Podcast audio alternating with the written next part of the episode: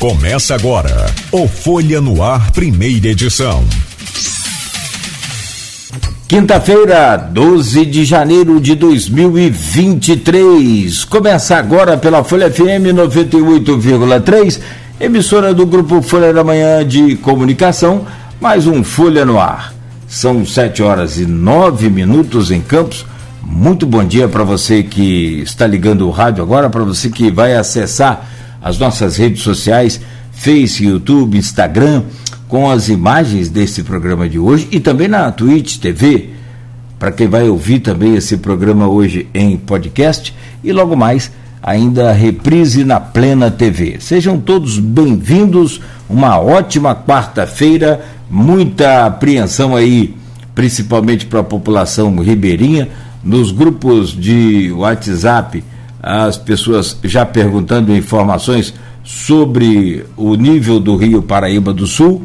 E a gente vai atualizar a, aqui agora no programa essas informações. E hoje no programa o tema é justamente esse.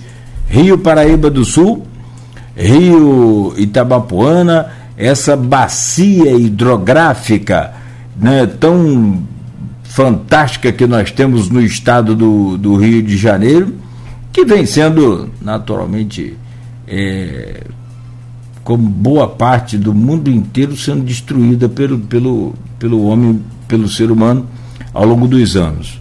E hoje, a gente com o Rodrigo Gonçalves, aqui na bancada, nós vamos conversar com o João Siqueira e com o Zenilson Coutinho, é, representantes do Comitê do Baixo Paraíba do Sul e do Itabapuana, também do Rio Itabapuana, que corta ali o município de São Francisco. Também, né? Bom Jesus, aquela, aquela região ali.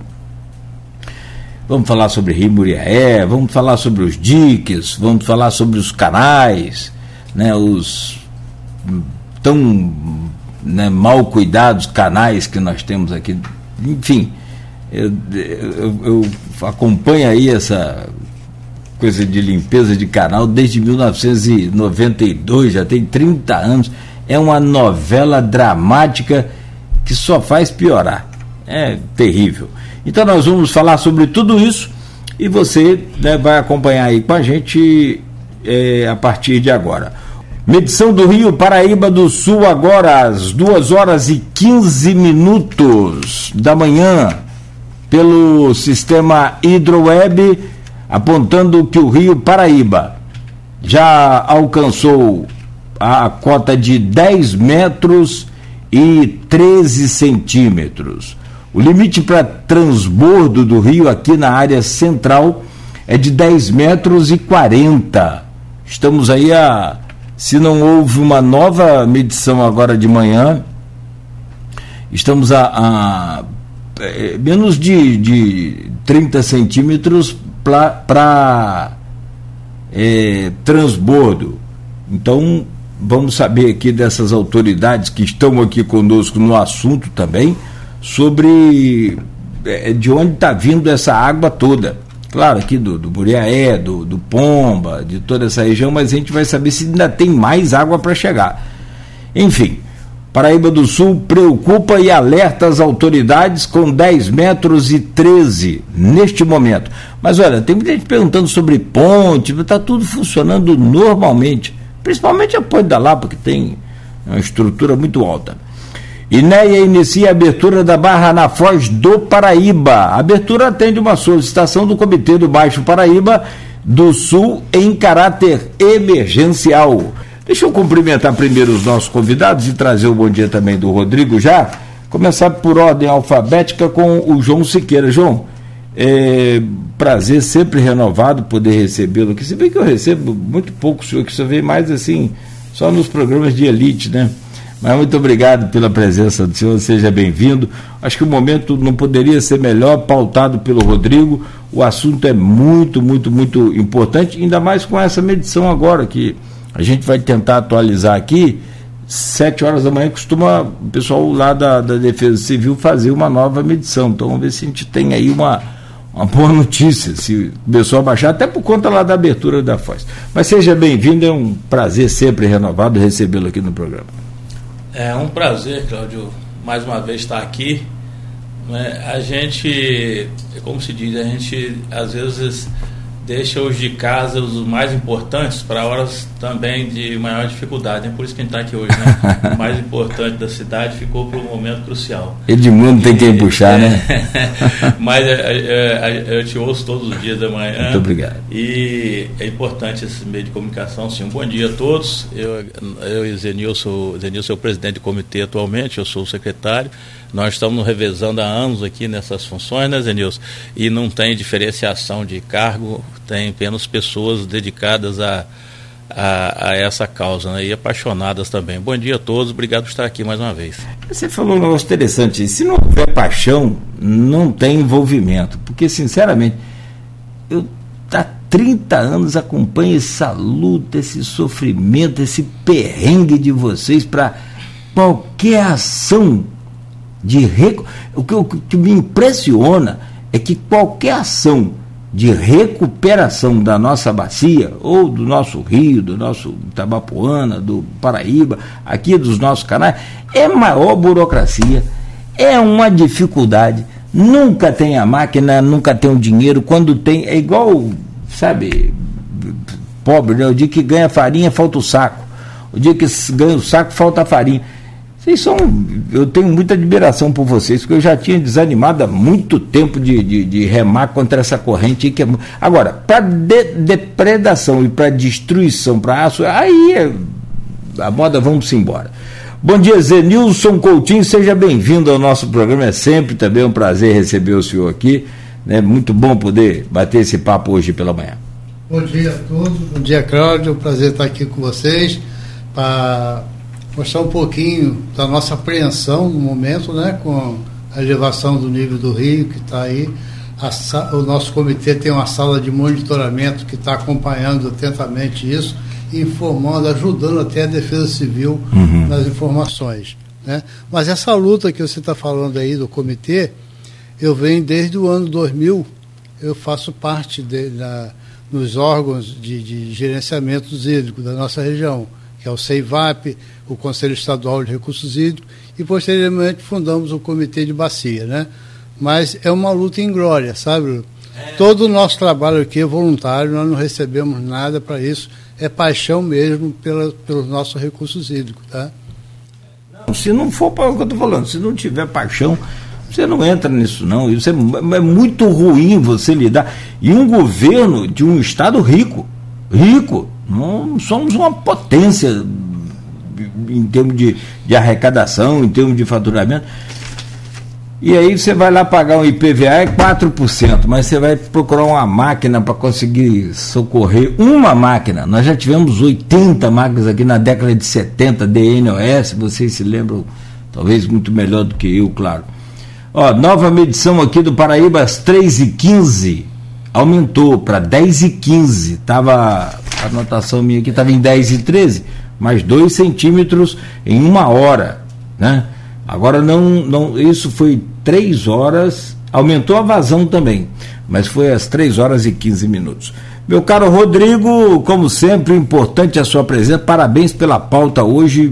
Convidados especiais no momento certo, na hora certa. Seja bem-vindo mais uma vez. Obrigado pela sua presença. Bom dia, Cláudio. Bom dia aqui, o João Siqueira, o Zenilson. Prazer recebê-los. Agradecer você também de casa que está com a gente aqui em 98.3 na Folha FM. Você também que acompanha a gente nas redes sociais. É sempre um prazer ter você aqui com a gente. A gente, como o Cláudio falou, vive um momento de apreensão em toda a região por conta né, de toda essa preocupação com a cheia, que chega esse período de, de verão, chuvas de verão. É claro que os reflexos que a gente sente aqui é proveniente de chuvas também né, na zona da Mata Mineira, em São Paulo, tudo isso acaba refletindo aqui, né? E a gente sabe que o comitê tem feito um trabalho, fez um trabalho bacana agora mais recente, de até de, de interlocutor mesmo, de mediador na situação da abertura da barra lá de, da Foz, né, do Paraíba, em Atafona.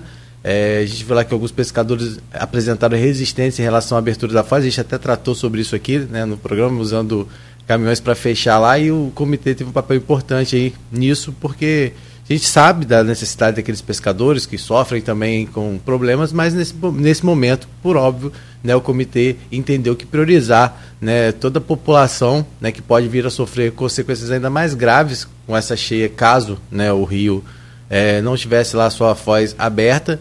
Só que a gente precisa falar né, que a abertura da foz lá sempre foi um processo natural e agora ele precisa ser mecanizado. E tudo isso é reflexo, tudo isso que a gente está vivendo é reflexo, né, infelizmente, dessa falta de cuidado que a gente tem o nosso ecossistema. Então, é uma conta que a gente sabia que ia chegar, vai continuar chegando, né? Prova disso é o que a gente está vivendo agora, mais um momento de apreensão. Então, a gente vai falar um pouquinho com ele sobre isso, vamos entender também um pouco sobre a questão do comitê. Os comitês de bacias têm ganhado cada vez mais destaque.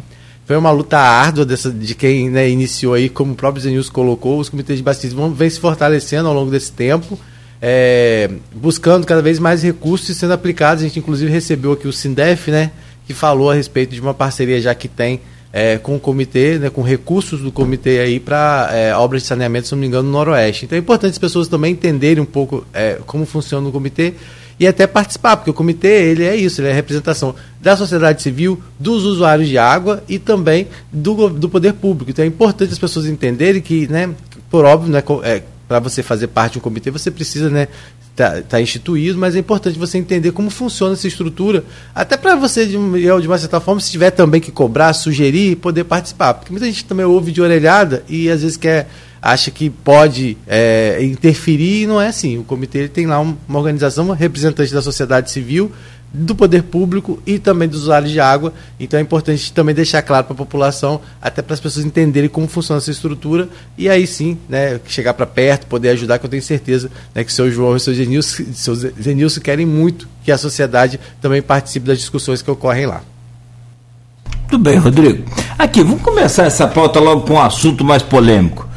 Dique do Paraíba do Sul, rompido agora recentemente eu vou começar com o João, depois os Elias, depois a gente vai invertendo, tá, Rodrigo? A gente vai, sim, sim. vai trocando, por favor. O, o que, que, pode se dizer que aconteceu ali? Tem um. um, um porque o que vocês podem falar, naturalmente, pela bacia, do, pelo rio, né? se foi um incidente, isso está sendo investigado. Mas o, o que, que aconteceu ali que vocês podem antecipar para a gente? E como é que está toda a situação do, do, do DIC em toda a sua extensão? Vocês têm feito algum trabalho nesse sentido? João? Há muitos anos. É, o, o, comitê, como o Rodrigo vem falando, eu fiquei impressionado com o seu conhecimento do seu comitê, porque a gente depara com até profissionais, porque é uma coisa nova, não estou menosprezando ninguém, é uma coisa ainda nova no Brasil o comitê de bacias, né, Zenilson? Desde nós, é, você começou há muitos anos, mas para as pessoas conhecerem ainda é uma coisa em desenvolvimento. O próprio Baixo Paraíba do Sul está em pleno desenvolvimento agora. Né, vocês me permitirem, nós vamos aqui puxar a sardinha. Genilson já começou uhum. falando da sala de monitoramento, puxar a sardinha para o nosso lado aqui, porque realmente é um troço apaixonante, muito bacana o serviço que está sendo feito lá por toda a equipe. Não é só eu e Zenilson. Né? É importante Cláudio e Rodrigo, a gente entender o que está por trás das coisas, né? Você falou, e ah, o comitê, o que é um comitê, estrutura, usuário, é, sociedade civil e, e poder público, e, e, as pessoas precisam entenderem que enquanto a gente está dormindo, assistindo as nossas novelas, tem gente trabalhando conosco. E aí, é, Cláudio, se você me permitir, eu vou fazer um, um, um apanhado aqui da situação hoje do Brasil, que é paradigmática. Ah, esses dias eu estava conversando com um amigo seu aí, não vou citar o nome porque é chato, mas você deve saber quem é. Falei, para onde o Brasil está querendo ir com essa divisão? Para onde nós vamos? Não estou falando de partido político, estou falando da sociedade. O que, que a sociedade quer para o Brasil? Né? Nós queremos sentar em casa com a nossa família em paz, em segurança, assistir nossa novela, jantar, etc. É isso que nós queremos. Ter água na torneira, ter luz para acender, mas para isso, Rodrigo, a gente precisa das instituições, estou falando de política, não, uhum. de instituições da sociedade. Comitê, é, Defesa Civil, bombeiros. O bombeiro, vou fazer um, um apanhado aqui, Cláudio. O bombeiro, você passa lá, as pessoas estão fazendo exercício. Uhum. Olha lá, meus 4% é de bombeiro fazer exercício. Ele leva o ano todo fazendo exercício. Graças a Deus que ele levasse o ano todo fazendo exercício. Mas se você, Deus livre guarda, um de nós, se acidentar, em 10 minutos ele está lá salvando Sim. a vida. Sim ele tem que ficar ali, pronto para ação. então, essa é uma das mais bonitas instituições que eu conheço sim, sim. e sérias. Então, essas instituições precisam trabalhar diuturnamente. Aí você vai falar, o que, que você tem a ver com o comitê? Nós trabalhamos é, monitorando o Rio há anos para a gente prever, como nós previmos em janeiro de 2022, Zenilson apresentou isso no Congresso Internacional lá em Foz do Iguaçu, é, um, um, um, nós previmos que ia atingir a cota de transbordo com 24 horas de antecedência e erramos por 8 centímetros e passamos isso para a Defesa Civil, que é a nossa grande parceira aqui em Campos. Inclusive, dois funcionários de lá foram formados dentro do comitê, que estão fazendo esse trabalho de monitoramento lá também. Então, eu, quer dizer, são mais um trabalho de parceria. Né? Então, as, nós precisamos das instituições né, não estou falando de política, nada disso. Estou falando de instituições uhum. que perpassam a política. Entra um, um, uma gestão, sai outras instituições têm que permanecer. E o comitê é uma delas. E depois, quando a gente falar de canais da Baixada, de coisas, eles vão falar sobre isso. Respondendo a sua pergunta dos diques de campos. Tudo isso que estou falando, em 2016, nós começamos a montar a estrutura, porque nós vimos que, aí você falou também do, do, do, do do recurso, né, que o Estado do Rio é o maior recurso. Só para um exemplo, nós há anos viemos pedindo para a limpeza do Durim da Valeta, você conhece uhum. bem e tal, não sei o quê. O governo do Estado destinou 6 milhões para a limpeza do Durim da Valeta. Sabe quanto ele destinou para um canal Qual o nome do lugar? Desculpa, porque. Hã? Qual o nome? Durim da Valeta. Onde é da isso? Valeta é o vertedor da Lagoa Feia. Sim. Depois a gente pode falar mais sobre isso. É vertedor da Lagoa Feia. Aí todo mundo abaixado sabe que é, mas é, é, isso é Bom, enfim, destinou um canalzinho de, de esgoto lá de, de, de, Ipanema, lá no Rio de Janeiro, 160 milhões. Esse é o vírus, Cláudio. A, a causa do problema está aí. O problema não é só o esgoto e nem o, o, o pata de cavalo que, que nasce ali por conta dessa má conservação dos canais. O problema é a gente ser do interior. O grande problema é esse. Aí o monitoramento tem a ver com isso também. Sabe quantas estações de, de, de monitoramento tem em Niterói? Centenas. Sabe quantos tinham aqui na Baixada Campista? Zero. Nós adquirimos três estações, essas automáticas, né? essas completas. E monitoramento de pluvial? De, é, é, de, chuva e, e de, de, Ah, pluvial e fluvial. Pluvial e fluvial. Nós adquirimos três e tudo isso que a gente, a leitura aí, é uma estação telemétrica que manda um sinal para o celular e vê de hora em hora. E nós temos três hoje na Lagoa Feia, no Campelo e Lagoa de Cima, comprados pelo comitê doados ao INEP, o INEP fazer a manutenção, fazer o. botar no site lá, aquelas coisas todas, né? Que também isso não é o nosso papel. É bem deixar claro, Rodrigo, que o papel do comitê ele é de gestão. Ele é como se fosse o legislativo, ele faz a, a, as diretrizes. Nós não temos a obrigação de ser executivo abertura da Barra da Barra. Nós propusemos, mas uhum. quem tem que abrir o INEA é a prefeitura, não somos nós. Sim, sim. O senhor vai lá e cava. Isso é, é para isso que serve a instituição, né? Uhum. O bombeiro não tem a, a condição de, de, construir o um hospital, ele tem que salvar a vida na rua, cada um com a sua parte. Uhum. É, na verdade, a questão do comitê é porque a gente vê hoje já é, recursos do, de, do, de comitês sendo investidos em projetos, mas quase sempre a execução não é, é muitas vezes é, a execução é feita pelo, por exemplo, pelo próprio governo, por instituições do governo ou por, por, por ONGs, aí depende de parcerias, né? Que Sim. acontece. A, a, a, é, porque os comitês, a, a, a AGVAP, no caso, é a agência que, que, que, muitas vezes ela, regula, ela que regulamenta, ela que disponibiliza Não. os recursos, como é que funciona? É importante você falar isso.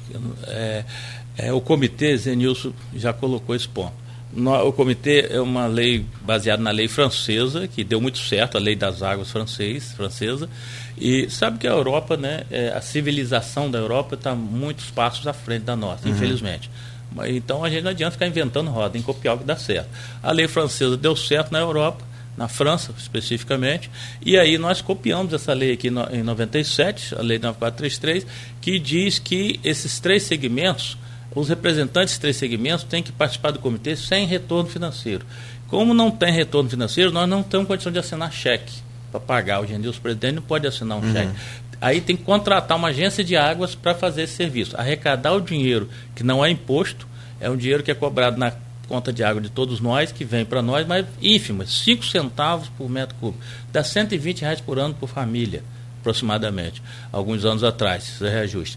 Mas aí, é, é, esse recurso não dá para resolver os problemas, mas dá uhum. para pagar o projeto, dá uhum. para pagar a equipe da GEVAP, que é paga com esse recurso, para fazer o projeto, para pagar as contas nossas, viagens, nossas coisas. Uhum. Esse, esse feijão com arroz uhum. dá. E o projeto dá para fazer. Aí você faz o projeto, você sabe que sem projeto hoje não faz nada. Sim, né? sim. Se é um projeto arquitetônico, não faz um prédio desse. Aí você contrata uma empresa para executar esse serviço.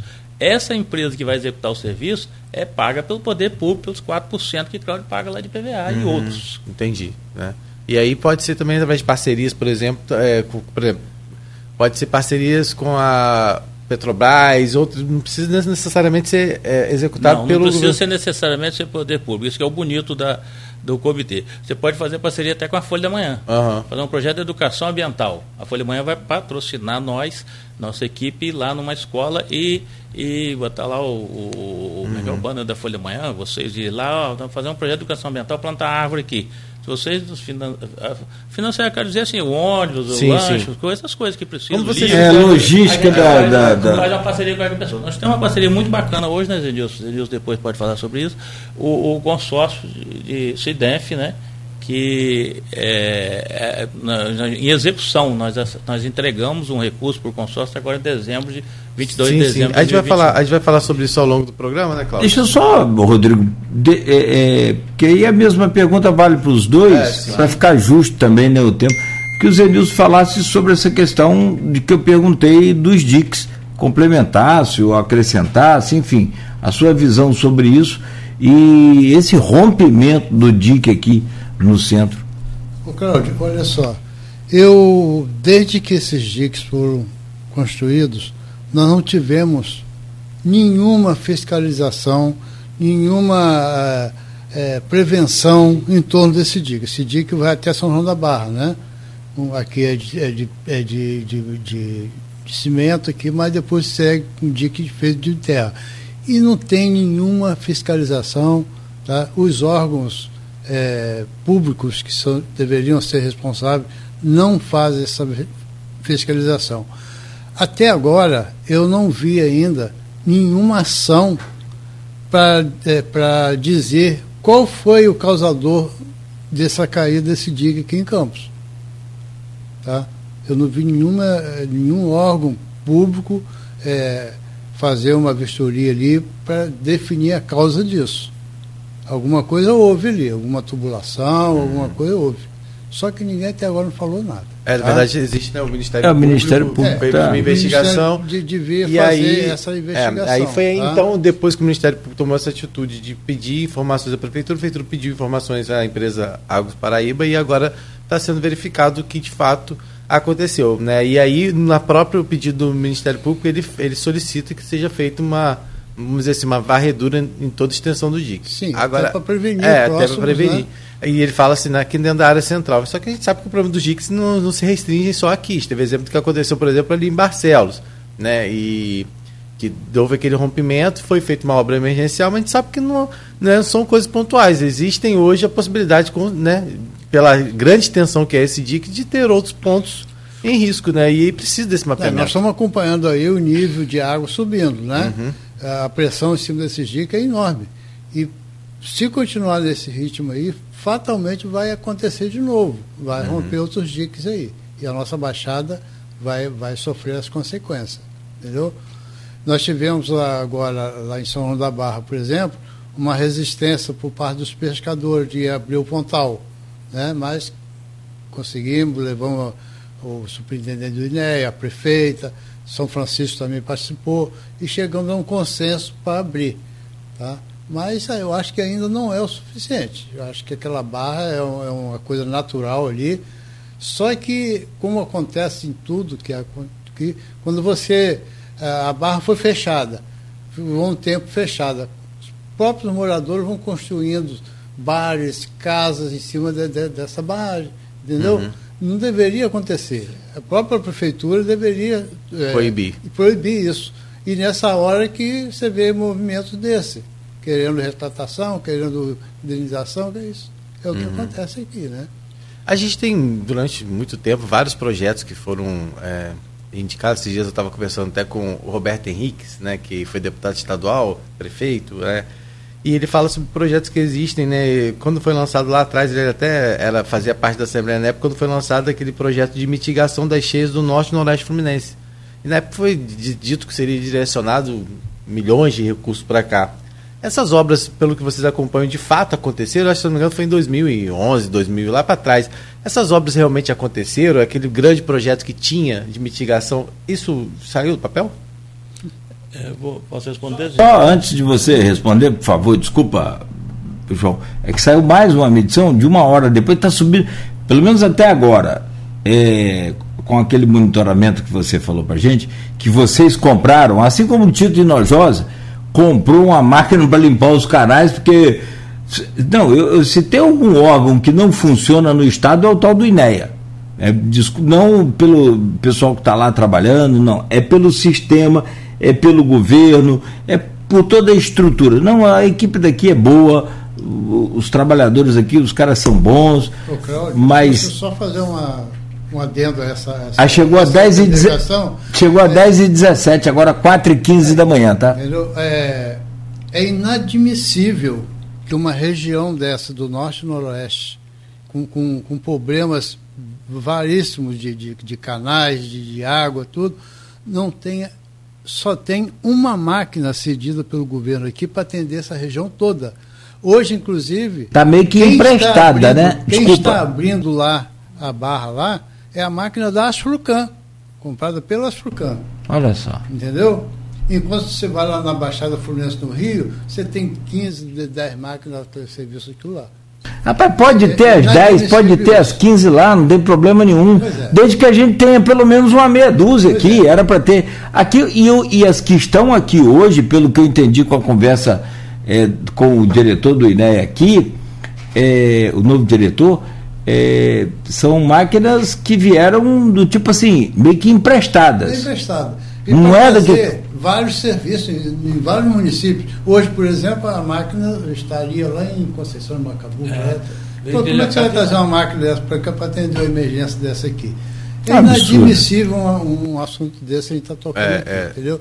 E quem está socorrendo, abrindo o pontal lá, é a máquina da Asfrucan com recursos da Asfurcan que comprou essa máquina para atender aqui os. A, Aí quem tem que comprar a central de monitoramento pluviométrico e fluviométrico são vocês. Quer dizer, não é possível. A gente Isso não usar recursos em outros, outros problemas. Ah, nós já conversamos aqui com o Pezão, já conversamos aqui com, até com o Sérgio Cabral, né? Que, que agora foi. tá, tá solto, depois de ter estrunchado o estado do Rio, agora está solto né?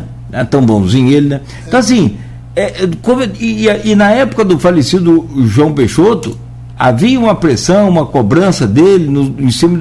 Mesma coisa que nada. É impressionante. Nós temos 1.470 quilômetros de canais. A maior rede de canais da América Latina, uma das maiores do mundo. É a extensão do Rio Paraíba que é 1.350 quilômetros. Nós temos 1.470 de canais, bem lembrado. De canais aqui.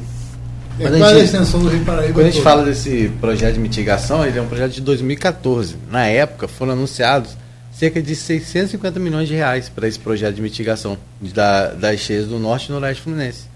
E, e, de fato ele ou algo aconteceu, porque funcionar ele não funcionou. Porque se for um projeto, se ficou no projeto, a gente não sabe, porque não, não aconteceu. E, e nem... agora o que a gente vive? A gente vive, Cláudio, a gente está falando agora de um universo que ainda está ainda, vamos dizer assim, até ontem já eram mais de 30 mil pessoas afetadas pelas cheias no norte e noroeste fluminense. Tem gente fora de casa. Então, assim, é complicado quando a gente vê que, que tudo isso poderia ser evitado. E a gente não só responsabiliza o poder público, como a gente já vive, foi falando aqui, é uma responsabilidade de toda a sociedade né? Desde como você fala que sempre, do lixinho que cai na rua até uma árvore que você tira, uma construção que você faz à beira de uma área que não poderia ser construída e as pessoas não querem saber disso, elas só querem saber disso, se preocupam quando chegam a chega a conta, né? Mas a gente, o que a gente vê hoje de construção feita de forma irregular à margem de lagoa e aí de lagoa, de rio e quando você fala assim, eu estou falando isso porque lagoa de cima, muitas dessas pessoas que se queixam das cheias estão construindo em Lagoa de Cima de forma totalmente desordenada.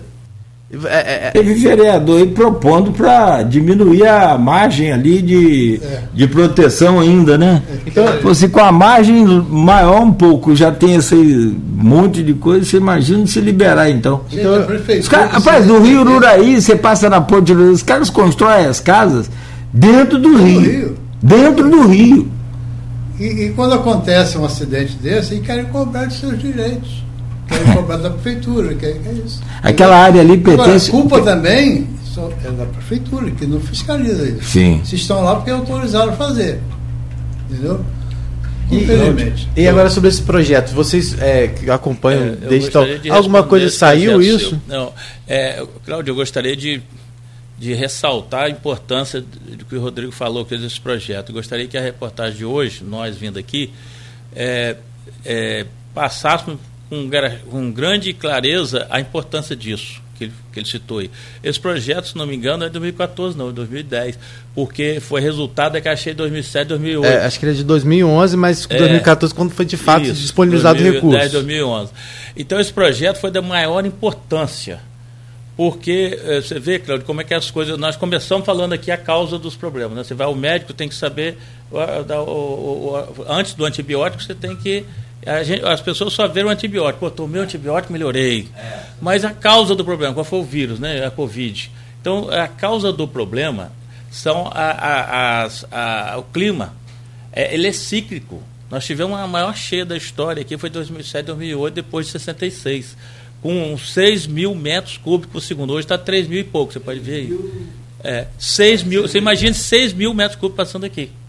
Não há barra de São João da Barra que aguente como está hoje. 3.780 hoje, agora. Deixar algumas coisas claríssimas aqui, Rodrigo. Vocês, gostaria que vocês retratassem, reproduzissem isso.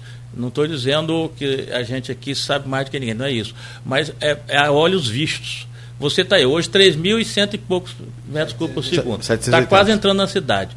Com 6 mil metros cúbicos por segundo, em 2007 a barra estava aberta, que, que deu 6 mil. Com seis, em 2008, inundou tudo aqui, foi, rompeu o dia, aconteceu tudo. Com foi a quando caiu aberta. a ponte, não, né? Foi, caiu a ponte, tudo. Ficamos, Ficamos sem ponte, foi é, terrível. Lagoa de Cima foi uma enchente, enfim, enfim, dois anos. É, a barra aberta, 6 mil metros cúbicos. Imagine 6 mil metros cúbicos se, se chegar, não vai chegar, tá? esse ano não vai dar enchente mais grande igual o ano para janeiro de 2022, não. A enchente vai ser menor um pouco. Mas a, a nossa previsão, mas Sim. a gente tem acertado. A, a, esses 6 mil metros com a barra fechada, esses diques todos vão para o vinagre. Né, Zé Isso a gente tem consciência plena. Por que, que tem consciência plena? Depois vou voltar ao projeto, uhum. eu acho que a base do programa hoje deve ser isso aí. É, você vai daqui para Sem Terra ali, em São João, tem buracos no dique, assim, por isso que Barcelo furou. Tinha um uhum. buraco lá que ninguém viu. A água foi. A água não passou por cima, a água passou por uhum. baixo. Então, Cláudio e Rodrigo, nós, o Rodrigo está certo, a, a, vistoria. Nós temos que fazer uma vistoria urgente, não só em Campos, porque se romper em Barcelo, inunda aqui o distrito inteiro. Se romper aqui no Sem Terra, inunda, inunda o Parque Prazeres inteiro, que é a região toda inteira. Se romper ali no Arizes, inunda Campos, a água volta. Se romper lá em Tereré, então danou-se tudo. Porque o rio entrava em Tereré, entrava aqui no canal do Nogueira, que é onde. Uhum. Ele sabe onde é o canal do Nogueira do outro lado ali, onde é o Levi Vieira ali, né? Naquelas duas pistas ali. Tem um, tem um canal já está morto ali, que abriram o vigário. Mas a água entrava ali e inundava toda essa região. Essa região é 2.800 quilômetros quadrados, nós temos esse mapa. Então, voltando à, à vaca fria aqui, que eu acho que é, é, é o cerne do programa, é, as políticas públicas.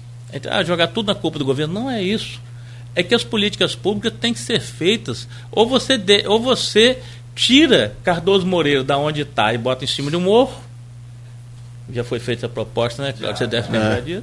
É uma solução. Eu estou rindo que foi feita essa proposta. Bota é, lá na China. É, é. Pode fazer. Agora você vai fazer isso com as pessoas? Que, que, Como? Por que, que deixou as pessoas morarem? Uhum. Na beira do rio. A, a, né? Já foi tirado aqui o pessoal da beira do rio do Cunha ali, está lá todo mundo de novo. Então, essa, é, infelizmente, é, o ser humano precisa de fiscalização. É em tudo que vai fazer, desculpa, você, só te interrompendo, você, já houve até proposta para mudar o leito do rio Muriaé em Cardoso, porque Cardoso é mais baixo que Italva. É. E ali bem, é, choveu, encheu, afeta a cidade toda. Já teve enchente ali, no início dos anos 2000, de ficar só a igreja e a Praça Ibrahim Assede, aquela ah, praça ali. Na redação da Folha tinha. Tem, tem essa foto, vocês têm. Tem essa foto, não do, tem? Do CIEP, que parece um, um, uma barca. Uma barca. Na Baía de Guanabara. Primeiro andar dele. Só, é, só o pedaço metade dele. Parece, é, parece uma barca passando na Baía de Guanabara. Você não vê nada. Só, só, você só vê só a partezinha Parecido. de cima do Só a janelinha de, de cima. Janelinha, e houve uma proposta para mudar o leito do, do rio ali também. É, inclusive, nesse projeto, existe uma proposta de escavar o leito do rio em Pádua. Né, explodir pedra, essas coisas. De Italva para Cardoso, de Italva para Cardoso tem uma laje, uhum. que é tipo um durim da valeta, ele uhum. segura a vazão. Por isso Cardoso enche tão rápido. Segura. Quando vem muita água, passa por cima dessa barragem, Cardoso, puf. É, é ali no final da, da, da, da do chamado é. bairro Boa Vista. É, tem essa. Tem uma propriedade, tem uma, uma laje ali. E esse, esse projeto, eu gostaria de ressaltar. É, a gente chama foi, lá de, de paredão. É, isso aí. Esse projeto, ele foi, se não me engano, 600 milhões orçado na época. Uhum. Come, foi começado era amortecimento de cheias na região do, do, do, do da bacia do, do Pomba e do Muriaé. Informação de Roberto Henriques aqui, que foi deputado, 650 milhões. 650 milhões. Então a memória é meio fraca, mas 600 tá Acertou quase. Acertei quase. Então, esse projeto iniciou-se por uma questão jurídica lá, ele foi absorvido. É impossível não retomar esse projeto. E nós já começamos a trabalhar nesse sentido não desse projeto, mas chamar a população, como estamos falando aqui hoje, para exigir das, das, da, da, da, da onde vai o nosso recurso, que ele retorne nesse sentido. São é, é, milhares de pessoas atingidas todos os anos. Tapiruna, Pada, Peribé, Carangola, Pociúnco, Natividade, lá de Muriaé, fora a cidade do leste mineiro, que são inundadas todos os anos. Uhum. Soma esses prejuízos. Dá muito mais de 650 milhões. Sim. Mesmo que corrigidos hoje.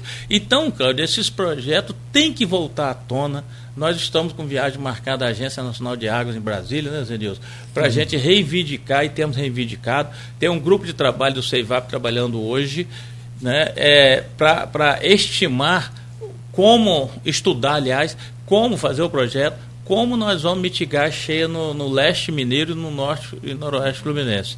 É, construção de grandes reservatórios para essa água da chuva ficar guardada na cisterna e soltar ela aos poucos durante o período de estiagem, Agora, como fazer isso? Temos que escrever esse projeto. Essa é a solução, não existe outra. Essa, a Agência Nacional de Água já nos apoia. Para terminar, a gente é, é, precisa colocar em prática esse trabalho e retomar esse projeto. Vai precisar de recurso? Vai, mas, ué, e o recurso do prejuízo que todos os anos as prefeituras amargam com a sua população? Isso não vai para conta de ninguém? Aí tem um ditado, é, Rodrigo, que as pessoas falam assim: a primeira coisa que a água leva, leva é a memória. Isso é muito triste, né? É muito triste isso. Né? Você teve uma doença, né? você eh, tomou um antibiótico, curou, mas nunca mais você vai tomar vacina porque você vai se contaminar de novo. Ô, João, eh, nesse projeto você fala em reservatório. É, é, existe essa parte no projeto? Para criar aqueles. É, como se fosse um, um, cisterna. um uma cisterna gigante, né, Zenilson? São Paulo tem isso. São Paulo São tem. Paulo tem três ah, As cabeceiras do rio, o nosso rio é mantido por três reservatórios. Três reservatórios. Mas essa Entendeu? água só vai para a cidade do Rio de Janeiro, não vem para nós. É a de Guandu? É não, é o desvio de Guandu. 70% dessa água, que chuva, vem vai para o rio. Guarda a água da chuva e, e abastece o Rio de Janeiro, não falta água nunca. Agora nós aqui vai faltar água. inclusive, é, é um assunto. Vai faltar ou sobrar demais. Inclusive, é um assunto, nós vamos tocar aqui daqui a pouco. É, a preocupação nossa, você vê, 70% da água do, que vem do Paraíba é desviado para o rio. Tá? Sim. E tá, já existe agora um, um outro, outro projeto, projeto, querendo tirar mais 50%. Dos 30 que sobraram? Dos 30 que sobraram. Então a gente ficaria com 15%. 15% é isso que eu tinha curiosidade de saber. Então, foram, é, foram é uma situação perigosa, preocupante, que até hoje nossas autoridades ninguém se manifestou. Mas vem cá, e se não desvia também esses 70% do nosso, do nosso rio? Hoje a gente estaria com quantos metros? Não que eu quero defender o desvio, não, não, não, não é isso. Eu só estou curiosamente perguntando. Não, isso é muito pequeno frente a isso. Nós estamos hoje aqui, nós devemos chegar a 3.500 é, metros cúbicos por segundo. Lá desvia 120 metros cúbicos só. Então, na, na cheia é, é, é ínfimo. Inclusive, o pior ainda, ele, na seca eles tiram 70%, fica quase zero. Fica, em 2008 ficou, é, em 2014 ficou 32 metros cúbicos por segundo só para nós. Por isso que a barra fechou, tá? Por essa crise de 2014, 2019, causou o fechamento Por conta desse desvio. É, por conta desse desvio. E também das hidrelétricas que tem. Sim, para gerar energia elétrica. São pelo menos o quê? Três? São, são várias. Só aqui no estado do Rio. Pontes Novas, Ponte Coberta. Santa Rita. Você, tem uma opção lá, só, só nesse desvio. Então, é, é, é, importante você citar isso, porque é, na, na seca, por exemplo, quando se você ganha 500 reais por mês, 100 reais faz diferença. Você ganha 10 mil, a diferença é, é quase nada. Então, na cheia, eles não fazem nada, eles soltam. A vazão lá agora está 600 metros cúbicos por segundo. Então, e, e, e, na, e na seca é 32. Devia ser o contrário. Sim. Na seca soltar mais, na cheia ele segurar para nós. Mas não, não, não funciona dessa não, forma. Funciona e por assim. isso nós precisamos de reservação de água em Minas. Por que Minas? Porque a área de Minas que contribui para a bacia tem 62 mil quilômetros quadrados. Minas tem 57, tem Minas tem, esqueci o número agora, cerca de 40% dessa área da contribuição de chuva, né? A chuva, a bacia hidrográfica é uma a sala dessa. A chuva que cai aqui sai toda em Atafona. Mas tem várias bacias aqui, né? Uhum. Por exemplo, essa bacia aqui, essa área aqui é Minas Gerais. Então tem a, 30% da sala seria Minas Gerais. Então Minas Gerais é o maior contribuinte uhum. da bacia. Inteira. Então, a gente, é para explicar isso que eu falei, né? Vem água de São Paulo, vem água da Zona Mato Mineiro. Então, é, hoje nosso o que causaria esse maior volume de água hoje é água que vem basicamente de Minas Gerais, pelos afluentes. Né? Sim, mas tem uns detalhes. Nós monitoramos isso em janeiro, que foi que o Zenilson apresentou lá no Encob, um trabalho muito bacana, nós temos esses dados lá no comitê. Já convidei a Cláudia e extensivo a vocês a, a, nos visitarem lá. Até fazer um programa lá um dia, né? É que não aí, tinha café no é, dia, aí eu não fui. Estou brincando.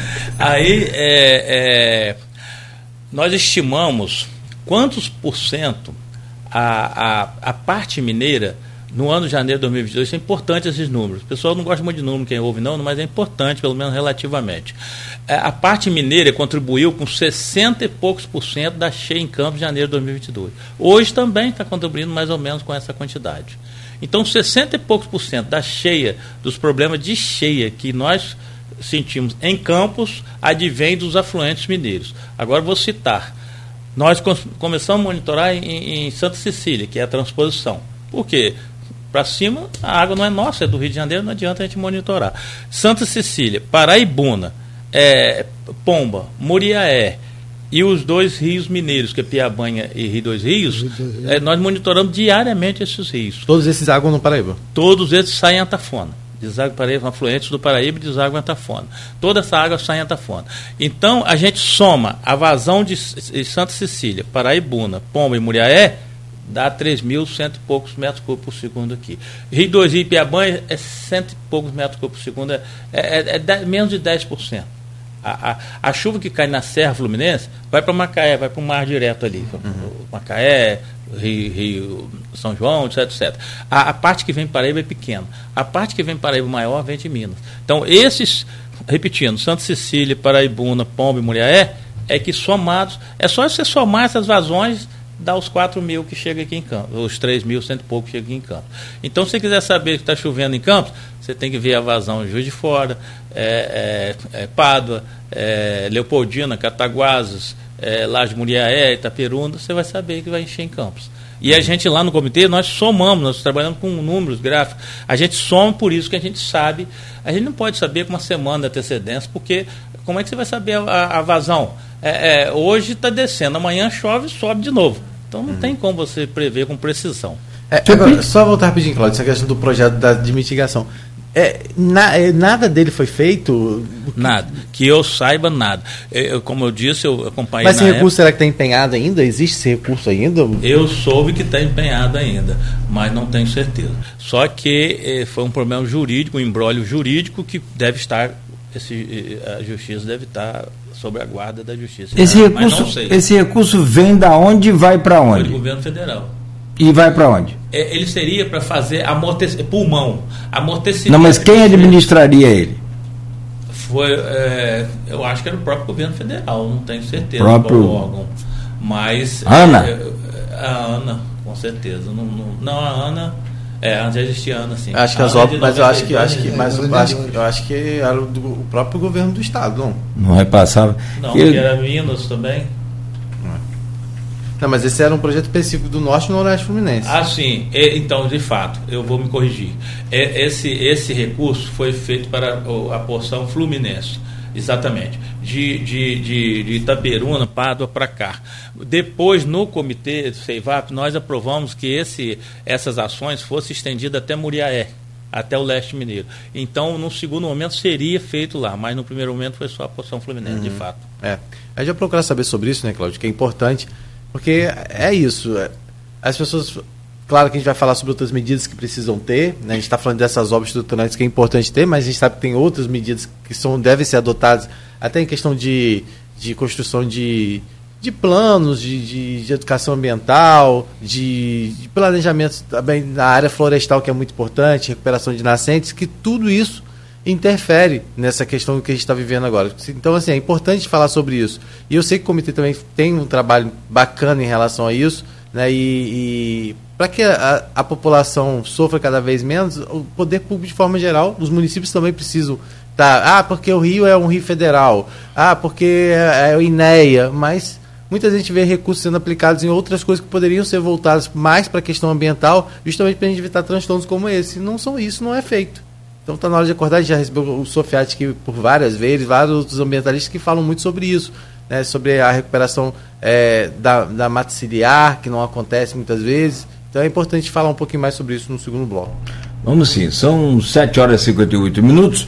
Você está ouvindo Folha no Ar com os nossos convidados, o João Siqueira e o Zenilson Coutinho, representantes do comitê do Baixo Paraíba do Sul e do Itabapuana. Vamos falar sobre o Itabapuana também, que a gente não falou, a gente está voltado aqui com toda a atenção para o Paraíba do Sul, que segundo a última medição, às 4h17 da manhã, apresenta aqui 10 metros e 17 centímetros, né? tem uma, uma média aqui de 2 centímetros a cada medição feita então não sei se pode já ter ultrapassado os 10 e 20, porque agora tá são, são 8 horas, está subindo. 40, né?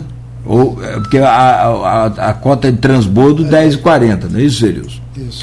E a vazão está de 3.780 metros cúbicos por segundo. Eu achei impressionante essa comparação que você fez dos 6 mil metros para os 3 mil. Aquela de 2007 eu me lembro bem, a gente se lembra bem, até para fazer cobertura pela rádio, a gente ia com o carro, depois não dava para voltar, ou não conseguia nem entrar. Doideira, tinha né? voltar a pé andando. Eu é verdade? Disso. É. E eu tenho maior preocupação de, de, colocar o carro na água e de repente alagar, encher o carro d'água. Eu sou muito cauteloso quanto a isso. Né? É, são oito horas. Eu não vou entrando em qualquer rua cheia d'água, não. Não vou não, porque depois eu fico a pé aí, ó. É, Só... né? Tá, ele tá, ele tá debochando de mim, tá? Que na chuva do dia 19 fui entrar e meu carro tá na oficina. Tô brincando. Tá, tá na oficina de qualquer Prejuízo de pouco, só de já, 7 mil reais. Já chegou a 7? Tô brincando que não é comigo. É sério, mas não arrisca mesmo, não. É, eu tirei uma foto não, agora recentemente, 5 horas da manhã, a hora que eu saio ali, frente ao batalhão, vazio, vazio, vazio, vazio. A, a pista da Formosa vazia. É, você consegue observar um, um, a gente fala um desnível, né, corretamente, um desnível ali entre a, a Rua do Gás e a João Guimarães, que é aquela rua um pouquinho antes do, do batalhão que você passa por trás do, do Trianon. Uhum. Chega a mais de metro. Então, não brinca, não. não. Ou chega quase, não brinca tentar é. passar ali com muita é, água, não. Principalmente fico alerta, porque, tipo assim, eu fui pegar uma via que eu nunca tinha passado antes em dia Entendeu? Não, né, principalmente com aquela chuva. Ainda né? deu a sorte do então, motorista educado, que é muito comum em campo. É, que pegou, veio com uma. Veio com a caminhonete. A e ainda fez aquela onda legal que ah, fez o carro daquela boiadinha. É assim, isso, cara. É, é esse tipo de situação que a gente enfrenta. Bom, 8 horas, um minuto. Vamos, depois nós vamos fazer uma vaquinha para ajudar aí nesse. Opa! Aí, aí sim, né? Então a gente volta a conversar com o João Siqueira e o Zenilson Coutinho daqui a pouco, próximo bloco, para a gente saber também. Eu gosto muito de falar sobre os canais, principalmente né, é, de, de, desse desmanzelo, desse descuido que o nosso INEA tem com os canais de campos. É uma coisa se você contar em outro país, em outro estado, ninguém acredita. Se bem que o Brasil é bem semelhante, né? Nós temos um projeto aqui para podcast do intervalo. Já, já montamos. Que às vezes fica impublicável. É. Mas, sinceramente, é, essa questão de, de, de órgãos inoperantes no Brasil e no estado do Rio em particular, né, é, o INEA, por exemplo, se ele não atrapalhasse, já estaria ajudando.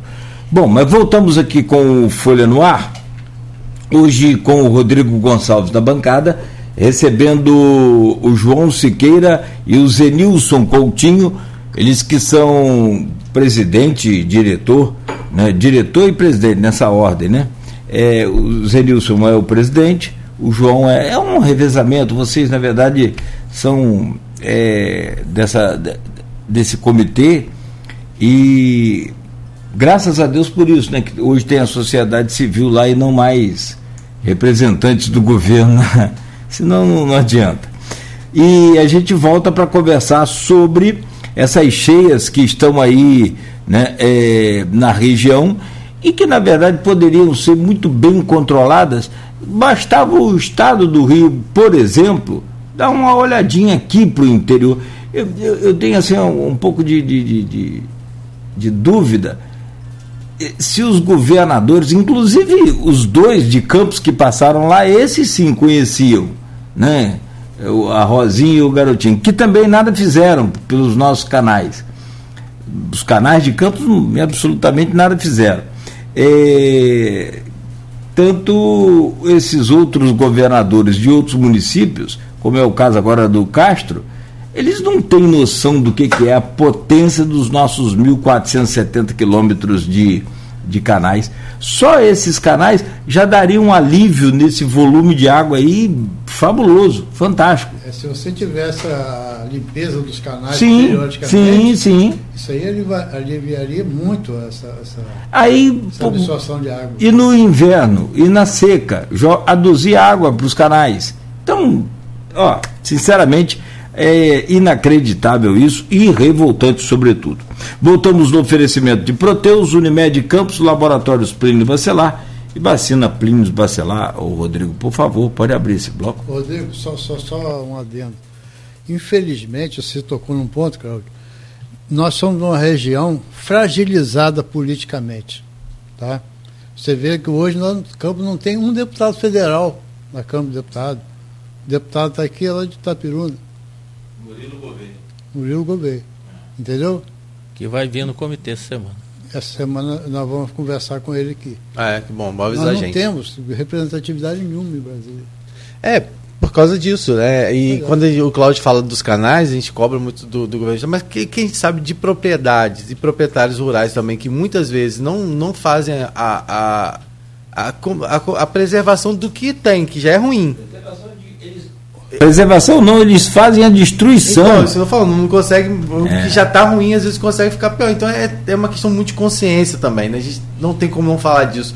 De como é importante as pessoas darem consciência. Mas falando ainda, Claudio, sobre essa questão é, da representatividade da, da sociedade, né? De, na verdade, o senhor está como representante da sociedade? Não, você está como representante de, de, de, órgão público, né? Ou não? Sim, eu, eu represento a UENF. A UENF, né? E o senhor, Suzanil? Eu represento a Asfrucan. Asfrucan. A minha né? sociedade civil a é usuário. É, ele é sociedade civil? Não, eu, sociedade civil, ele, ele é usuário. É, como que é importante entender isso, né? Hoje, o senhor João Siqueira está aqui com a gente, ele é a representação no, no CEIVAP, que é o Comitê é, de Integração das Bacias, que é um comitê federal, assim, vamos dizer assim. E nós temos representantes daqui, do Comitê do Baixo Paraíba, hoje, lá nesse principal comitê que, né, que une todos os comitês da Bacia é, do Paraíba. Então, isso mostra a importância que tem o Comitê do Baixo Paraíba E principalmente, como a gente estava falando aqui nos bastidores, da, dessa questão de ascensão né, que, o, que, o, que a região tem como um todo. Né? É uma região que historicamente sempre contribuiu muito para o desenvolvimento do, do, do interior, do desenvolvimento do estado do Rio de Janeiro. Nos discursos agora do, do Cláudio Castro, durante a posse, ele falou muito disso, sobre fortalecer o interior para que a gente tenha um Estado forte, né? e é um discurso que não é de hoje, todos os governadores que assumem lá falam disso, né? mas ele falou é, isso no, no seu mandato, falou de, de, de, direcionar essa atenção mais ao interior. Né? É, mas eu queria que você falasse isso. A nossa região é uma região histórica que tem aí os canais, a, essa obra de DIC, por exemplo, que foi feita na época, foi considerada uma das maiores obras de engenharia, assim como a construção dos canais.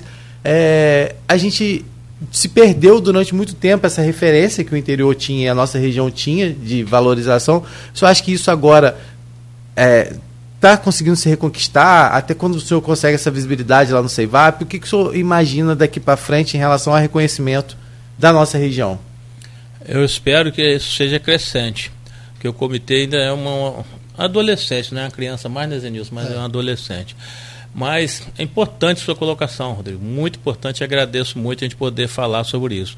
Nós estamos sendo chamados hoje à discussão dos principais temas que envolvem a água no, no município e no Estado. É, como eu falei anteriormente, a gente tem que saber onde vêm as coisas. Né? Um Cláudio Nogueira não, não nasceu pronto ele tem uma história de vida que trouxe, como o Rodrigo, você está aqui tem experiência de, de, de, de, vida disso. Né? Até o seu amigo, Cláudio, né, fazendo uma brincadeira aqui, você, pelo menos você elogia muito ele, o Edmundo, né? Ele, ele, ele, foi, começou a ser construído há 40 anos atrás. Ele, ele hoje. Deu trabalho, né?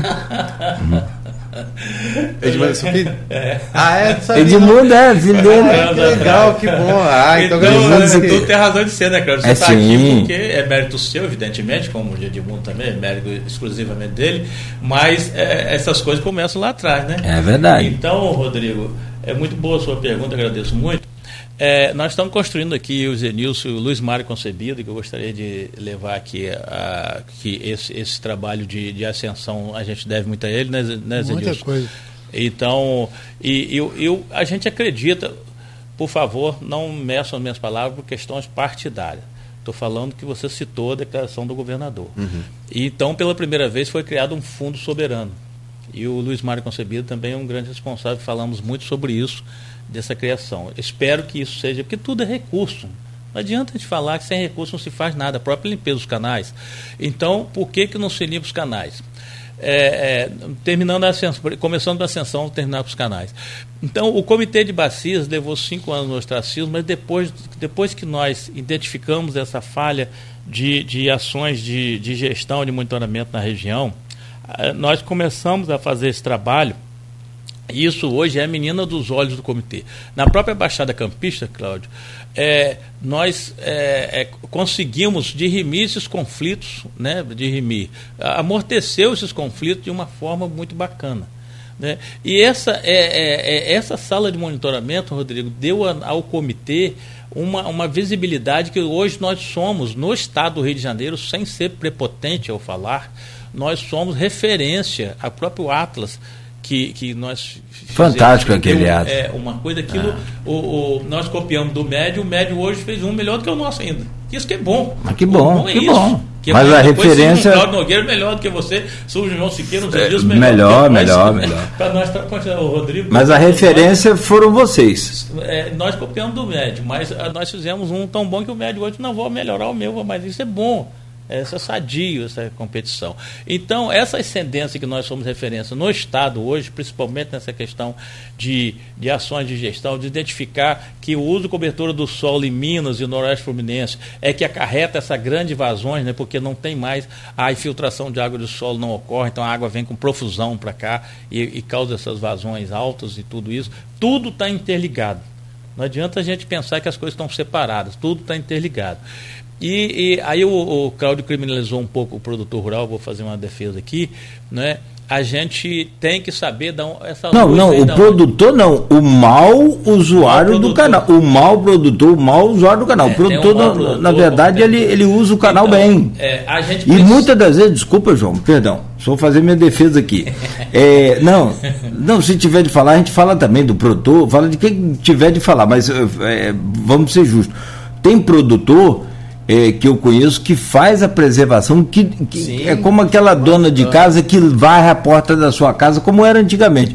Tem produtor, e eu conheço alguns, e inclusive vocês conhecem também, aqui da Baixada, que é, é agrônomos, é, tem esse veterinário, tem um veterinário, inclusive, que ele tem, o, o gado dele não toma mais a água do canal, porque essa loura é, e dá uma diarreia no gado e dá uma desinteria e ele já perdeu vários animais. A água está salinizada. Está salinizada.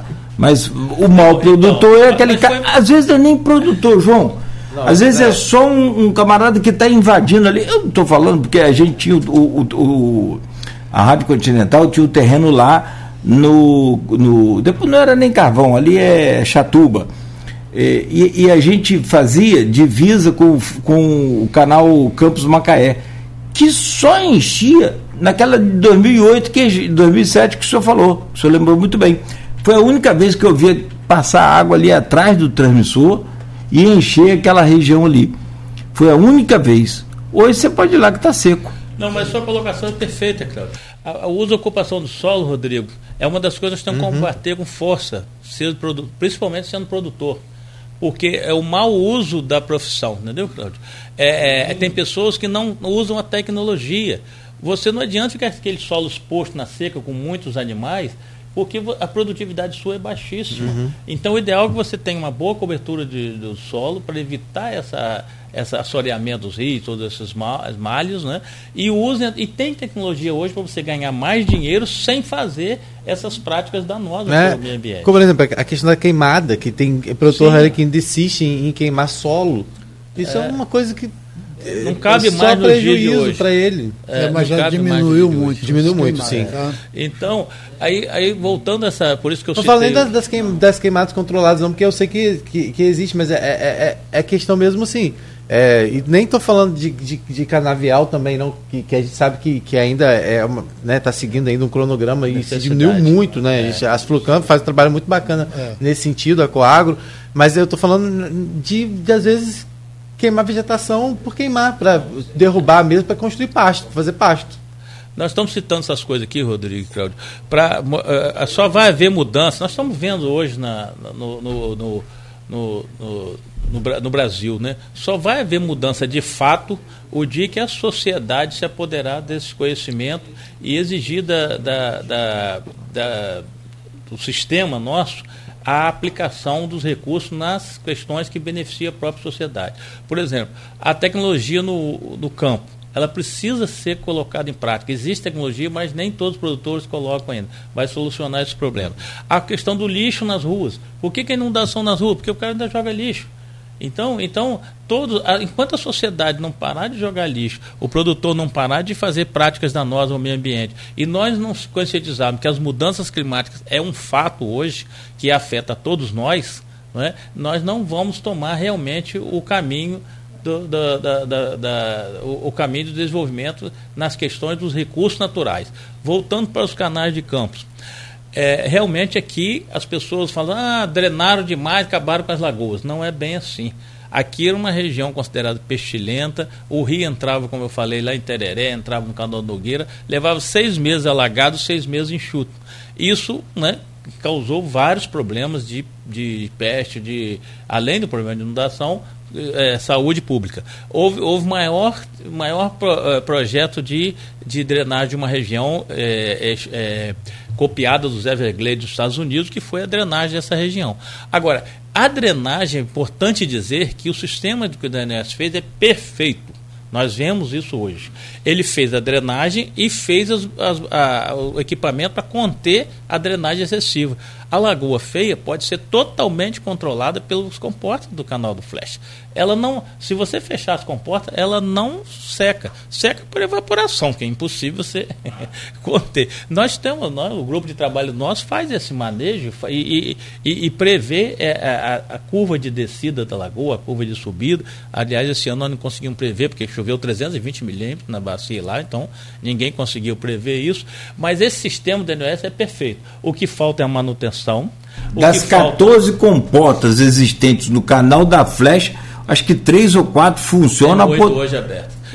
Está em oito já? Mas a poder do. Não, três ou quatro funciona direito. funciona automaticamente, é, é, entendeu? Você consegue manuseá-las facilmente. As outras, o que Tito falou aqui, você tem que arrumar um caminhão Munk para é, puxar, bicho. É isso aí. Olha que situação. Mas então, só para terminar esses canais de campo, é, esse sistema é, é maravilhoso. Ah, só que precisa funcionar sem os canais limpos, por isso que precisa o Estado. Mas o todos Estado... os canais hoje existem ainda? Todos os canais existem. Só que acontece, você vê o, o, o Tocos. O, por que, que essa região de Campos inundava todo ano? Que a Sulcan limpou agora, né? O Tocos está totalmente assoreado. Por que, que é assoreado? Esgoto tratado. Não estou dizendo esgoto natura mais não.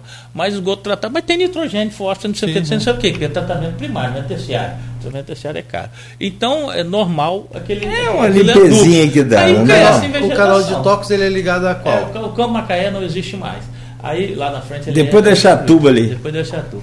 Aí depois da, da, daquelas. Daquela, como é que é aquela. É, residencial Chatuba condomínio Oswaldo Gregório. Chatuba, né? Estação Isso. Da Chatuba. Depois ali, é, os Edilson moram ali perto. Aí, é, é, depois dali, o canal Camacaé. Tem uma pontezinha. Fecha, aí tem uma comporta por, por baixo do canal Camacaé que sai para o Tocos. O Tocos jogado na Lagoa Feia. O canal Camacaé não existe mais? Ele para lá na frente. Ele para ali. Depois segue, não? Não tem, não, não tem ali. Para, sim, ele está obstruído, não, a água não passa. Não passa ele mais. Ele continua, mas a água não passa. Aí tá, ele tá vazio. Ele existe em Macaé, para você ter ideia. É. Não, sim. Mas é. também cheio de esgoto. É. Ele ressurge lá depois da lagoa. Aí ele, ele, é, o canal de tóxicos que é o canal extravasor da bacia da cidade. Foi totalmente limpo. Tem agora, gente, e desculpa, tem que ser limpo todo ano. Gente. Tem gente, Rodrigo, que aterra o canal é, para passar de boi. Para passar o gado. Sim, pra... sim, isso que eu falei naquela hora de. de Lembra? De, de, é. Questão irregular, assim, né? Que é cometido. E não é só criar porco possível, essas coisas, não. A terra, o canal faz aquele dique no canal ali, já está seco, já não fala passar. cria porco. Sim, faz essa, a possível. Depois da chatura, tem várias. Agora, tem. o que, que o comitê, para fechar essa parte de, de, de canal de toque, o que, o comitê tem a, tem a ver com isso? Todo esse sistema de canais é mantido pelo Rio Paraíba do Sul. É claro que a água vem das bacias, Macabu, do Prata, etc., vem para cá. Mas é, é, a, manutenção de todo o sistema na seca, porque essas áreas altas, é, na, é, área alta é o seguinte: quando chove, vem aquela água, coisa. quando para de chover, fica zero.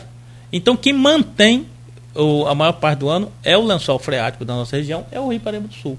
E tem o DNOS construiu oito comportas no Paraíba do Sul, para evitar a inundação e também aduzir água na seca, porque o rio Paraíba é mais alto que a Baixada. E como certo? é que estão essas comportas? Então, essas comportas, aí entra o comitê. Primeira identificação nossa, o grupo de trabalho, nós fazíamos uma, uma, revisão dessas comportas semestralmente. Identificamos que elas estão, muitas delas estão inoperantes.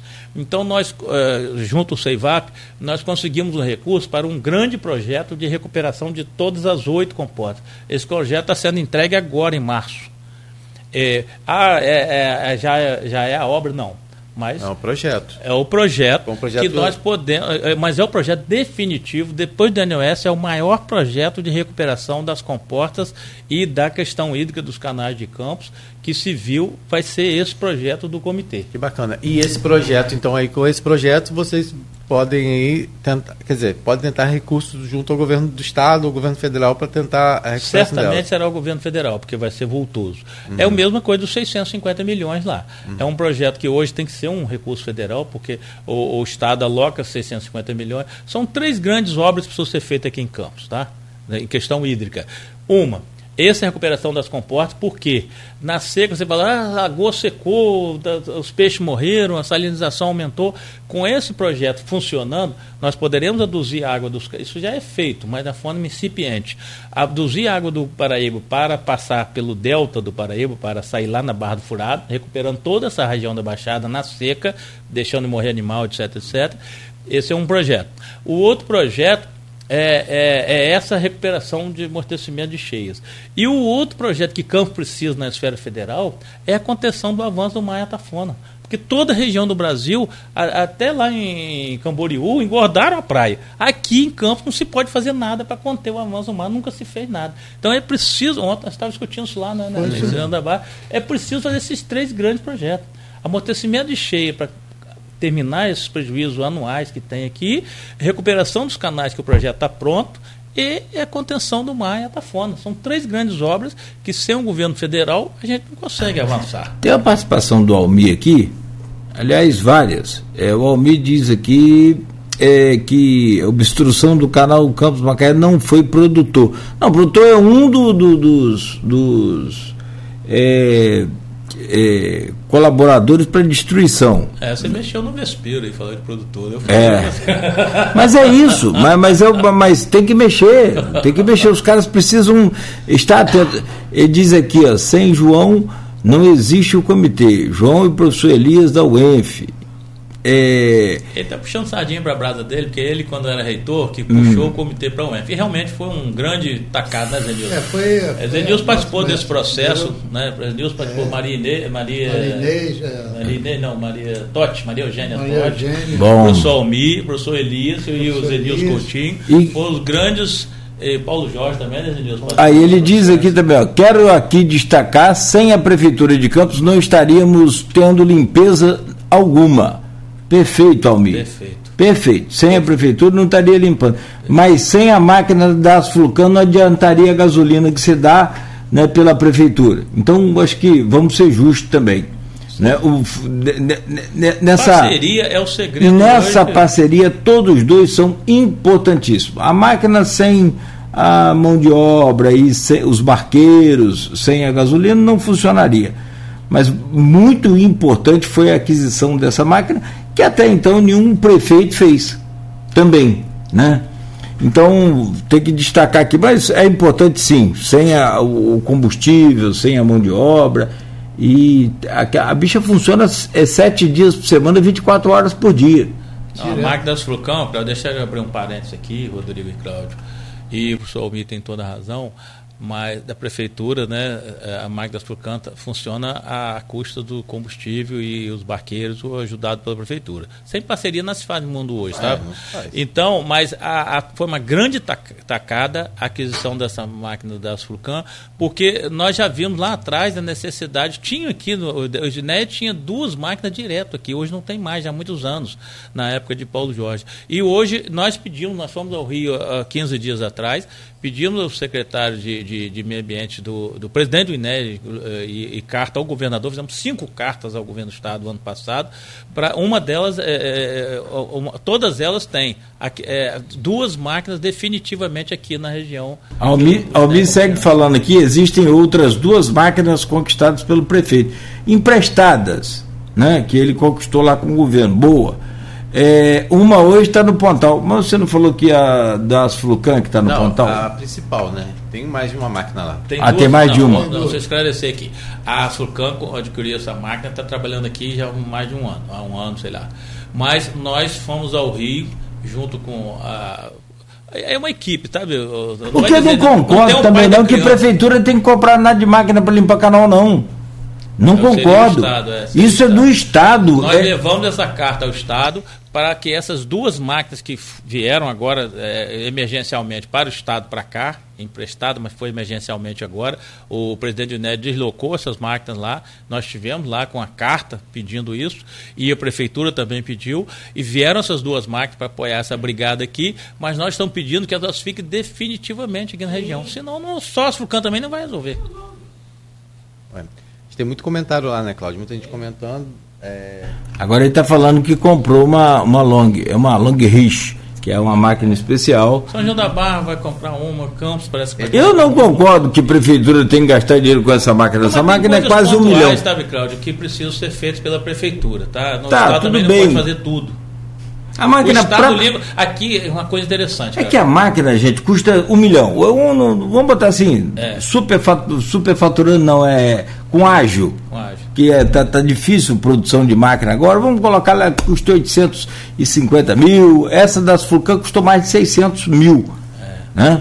É, eu, eu- o Almir está certo em falar que a prefeitura conseguiu, tá com duas máquinas, está ajudando, não estou questionando isso não, só estou falando que quem tomou a primeira iniciativa e deu o primeiro pontapé e teve peito e coragem para comprar a máquina foi as Fulcan. Teve a visão de, de, de- de comprar a máquina foi as. Ainda tem gente que fala, ah, mas é porque comprou a máquina que é para limpar o canal de coqueiro que ia abrir a usina Paraíso. Rapaz, tem gente para falar de tudo. Não, o campista fala de tudo. De tudo, não, o campista não, o, o ser humano fala de tudo também. o Mas campista. você vê que essa especial. máquina não atende só Não, mas nem limpa tanto, o É, é. Se não, ó, e vou te falar mais. O senhor destacou aqui, o Rodrigo comentou, se não é a limpeza do canal de tox feita agora, em, em- outubro, eu acho que foi outubro, Campo tá debaixo campo d'água. tá debaixo d'água aí, ó. Então, quer dizer, não vem pra cá com essa conversa fiada de que é, a Almir tá falando que a máquina custou 1 milhão e 200, falando.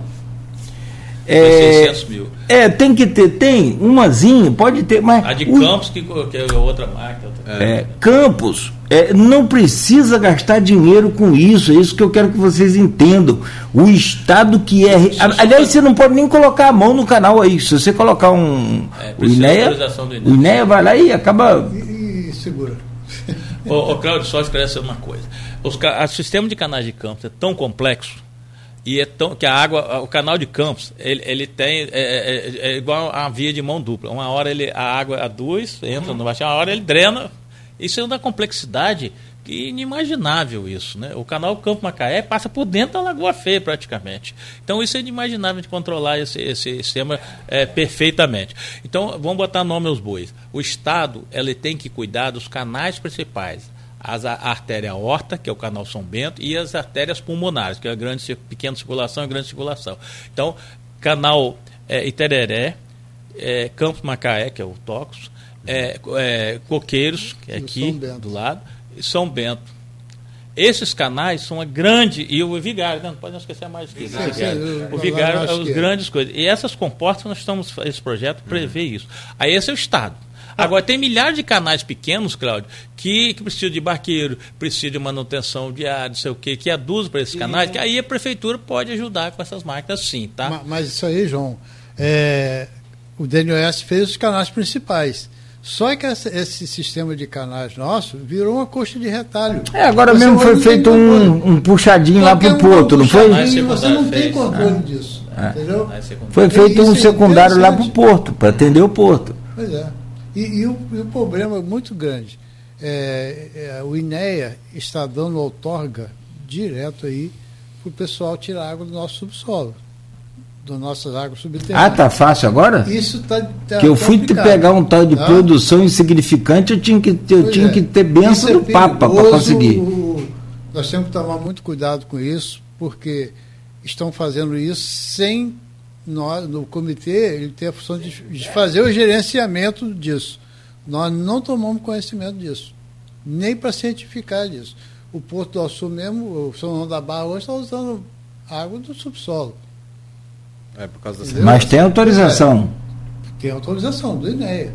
Esse Você aqui é quer o dizer que está grave. sendo O muito. Porto do Açu ele está sendo gerado por águas subterrâneas. Grandes poços lá. É, ali não tem rio ali. Pois é. Ah, e um, um trecho. É, agora só pra entender. Um trecho do canal que foi puxado É, para ali. sim, aí o é. Porto passa a ser usuário da, da bacia? Ele passa a contribuir com vocês? Ele é usuário da bacia, ele, Ele tem dentro outorga. da Aham, bacia. Sim. Ele tem outorga federal de 10 metros cúbicos por segundo. Aí entra num outro caso, se a gente falar aqui, vai levar meses falando Aham. sobre essas É. coisas. É, o nosso problema aqui não é falta, não, não é esgoto, como o Rio de Janeiro, como o Guandu. O grande problema do Guandu, Rio de Janeiro, é esgoto, concentração de esgoto, médio Paraíba. O nosso é segurança hídrica. ou nós temos água demais ou temos água de menos. Chama segurança hídrica. Por que, que o Porto do Açul está pegando água subterrânea, que é um crime para lavar ferro, para fazer lavar navio, seja o que for lá, resfriar termoelétrica lá? É, é um crime, modo de falar, né? É a única opção deles hoje. Tá? Eles têm que fazer isso mesmo, não tem outra opção. Mas é um crime conceitualmente você usar água, água subterrânea para esses fins. Ele tem outorga de cana. Por que, que ele não pega a água do Rio Paraíba do Sul que vai para o mar? Ele pegaria lá antes de ir para o mar e sai novamente ali. Por insegurança hídrica. Esse conflito que tem na Baixada, se ele pegar a água lá do canal São Bento, do canal Quitinguti, que ele tem outorga, ele, uma hora os produtores fecham o canal e ele fica sem água. O porto não pode ficar sem água. Então, por essa insegurança hídrica, ele optou por essa opção e o Estado entendeu isso. E é a opção que ele tem hoje. Mas nós temos, aí entre o poder público e o próprio comitê, temos que ter uma gestão eficiente desse sistema para dar segurança a ele. Ou seja, ele tem que ter 10 metros cúbicos por segundo, ou 20, eh, 366 dias por ano. Uhum. E ele não tem hoje. Se os canais funcionassem hoje. todos, tudo de, de Oquitinguta, fosse, Oquitinguta é secundário, não é? É, o é, é, hoje é um canal secundário porque ele, é, é, ele pega a água do São Bento. Pega a água do São Bento. Então, assim, se tivesse tudo limpinho, tudo certinho, se o governo do estado fizesse a ele parte teria... dele, o porto não precisaria estar tá usando a água do subsolo. E isso, aí o pessoal fala. Agora, mas não... isso tem que ser uma solução é, que vai ter que ter, porque porque novas empresas estão chegando, mais uma termoelétrica sendo construída, tudo isso vai demandar água. Né? Então, ou seja, e, e aí vem alguns ambientalistas, Rodrigo, é, é, pode pensar assim, não, se o Porto pegar água do Quetinguti, vai matar nós aqui. Pelo contrário, rapaz. É, é, é, esse projeto nosso do comitê prevê um bombeamento de água lá no Quitinguti, do Rio Paraíba do Sul, para manter esse sistema, esse canal fluindo água, que é o ideal combate a salinidade. E o Pô do Açu, se ele, se ele quer 10, ele bombeia 10 do Rio, põe 10 lá na frente. O benefício, é, aliás, ele tem que bombear até mais de 10. Mais de 10 para chegar lá. E é. o canal ficar totalmente. E quanto mais é, água. É, vivo, vamos dizer assim. É, quanto... Com água fluindo lá E é uma água então, que vai embora pro mar, né? E a água está indo para o mar. Não, e, e, e, se você aduz água ao canal, o canal se mantém é, oxigenado, se mantém limpo e vivo, que você falou. Aí é possível fazer até um projeto que o Almi eh, uma vez falou para gente aqui, passear que eu achei muito interessante, barco, não né? só passear de barco, essa coisa toda que o Rodrigo é. já levantou também, canal das flechas, é, talvez seja possível fazer isso hoje, mas é, criar peixes em gaiolas dentro do canal. Dentro, Aí sim, não é pocilga não, que tem que aterrar não. É criar peixes em gaiolas. Que vai ter calado para isso. Que vai ter calado, que vai ter oxigênio, que vai ter toda essa. Hoje, é, eu só, só queria só colocar uma coisa aqui. O professor Carlos Rezende, ele comenta. O pessoal também precisa é, comentar e esses canais é, sobrevivem so, com. O professor Carlos Rezende é companheiro do senhor lá, da, da UF, é do CBB, Centro de Ciências é, CCBB, né? Centro de, Centro de Ciências e Biociências e Biotecnologia, né? É, o mais interessante é que ninguém considera os processos ecossistêmicos, somente engenharia. Resultado está aí e continuará porque não se considera o funcionamento dos ecossistemas. É, foi aquilo que eu falei aqui no início, né, de recuperação de mata ciliar, é, ele está falando nesse sentido, das questões ambientais que muitas vezes não são também é, planejadas. Né? A, gente, a gente tem condições de no futuro ter aqui é, os promés aplicados, não sei como é que está essa questão dos promés dos municípios, né, que são os, os, os programas municipais de educação ambiental, que isso inclusive é, disponibiliza recursos federais para isso. A gente pode ter os planos municipais de mata atlânticas, que também é uma outra coisa que pode depois vinha trazer até um, um plano diretor florestal para recuperação dessa da mata ciliar e das florestas aqui na região. Só que isso muitas vezes falta até por parte dos próprios municípios que sofrem hoje, eles muitas vezes não têm alguns por falta de conhecimento técnico, por não ter uma equipe técnica preparada para isso, até por falta de pessoal, né? E a gente tem uma academia muito ampla aqui na região que pode muito auxiliar isso. E eu acho que, que o comitê, a, a presença do comitê dentro da UENF tem essa tem uma importância muito grande, porque a UF é uma fábrica de conhecimento o tempo todo. Então os municípios precisam buscar mais a, a academia, buscar mais, porque é, é, muitas vezes na Secretaria de, de, Meio Ambiente desses municípios falta equipe também. A gente sabe que, né, que dentro da estrutura governa, de governo, muitas vezes a, a, a, Secretaria de Meio Ambiente ela é preterida. Ela fica lá com recursos muito pequenos, a equipe muito restrita.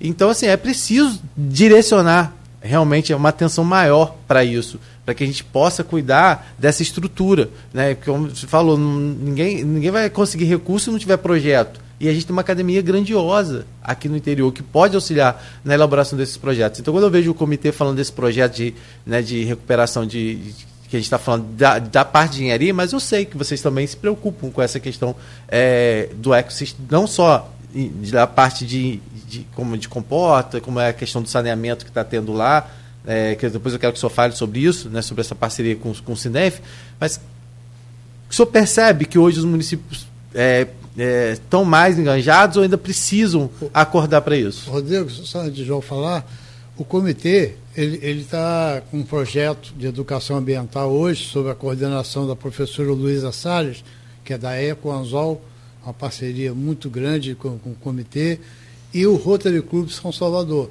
Tá? Nós já estamos em cinco ou seis municípios, né, João? Já implantado esse, esse sistema de educação ambiental nas escolas já tivemos lá várias escolas, já, o projeto está caminhando 100%, com a participação muito grande do, dos professores, dos alunos. É impressionante esse projeto, tá? Uhum.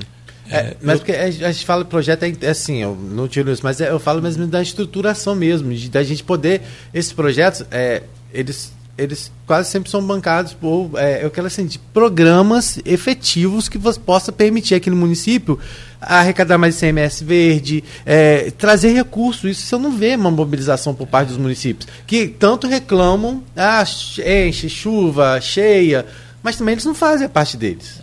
Eu vou falar primeiro dos municípios, depois vou responder para o senhor Carlão, um grande parceiro nosso lá do comitê. Né? É, ele é um, é, um, é um consultor do comitê hoje, o professor Zé Carlos Mendonça, o Carlão é, é. e todos os outros, Marina Suzuki, são consultores nossos lá. Sem academia, hoje Campos seria outra, outra região, tenho certeza disso. Não só a UENF, mas a Rural, o IFE, que sim, cresceu sim. muito, o UF e todos os outros. Então, é, os municípios, é o que acontece, Rodrigo, é que, infelizmente, os municípios precisam de uma resposta imediata.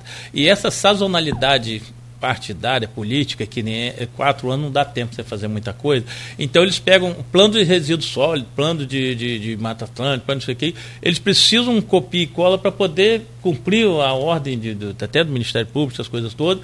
E essas e por essa velocidade e essa necessidade imediata, essas entidades não se conversam. A academia mesmo não conversa com os diferentes. Quando que o, o, o município pede à academia um apoio para fazer um plano? Não vai não se conversam. Então, esse é o grande problema que precisa ser resolvido, é as pessoas, eh, essas entidades se conversarem mais. A própria academia está lá produzindo, produzindo, produzindo, mas precisa, né, uhum. uma, um determinado momento, parar e conversar com, com, com as suas entidades, né, para qual ela, ela serve, que é a sociedade, para poder filtrar esses casos. Um dos casos é o comitê de bacia. Nós podemos cuidar, nós temos que cuidar da qualidade e quantidade de água. São três grandes pilares hoje, né? A, a, a água, a, a, as políticas públicas e o meio ambiente. Se nós formos cuidar do meio ambiente, a gente não tem pena para tudo. Mas ou, a qualidade, você tratando da qualidade e quantidade de água, o Comitê de Bacias é uma, é, é uma entidade hoje nacional, todo o Brasil dividido em Comitê de Bacias, que eu acho fantástico esse sistema. Tá?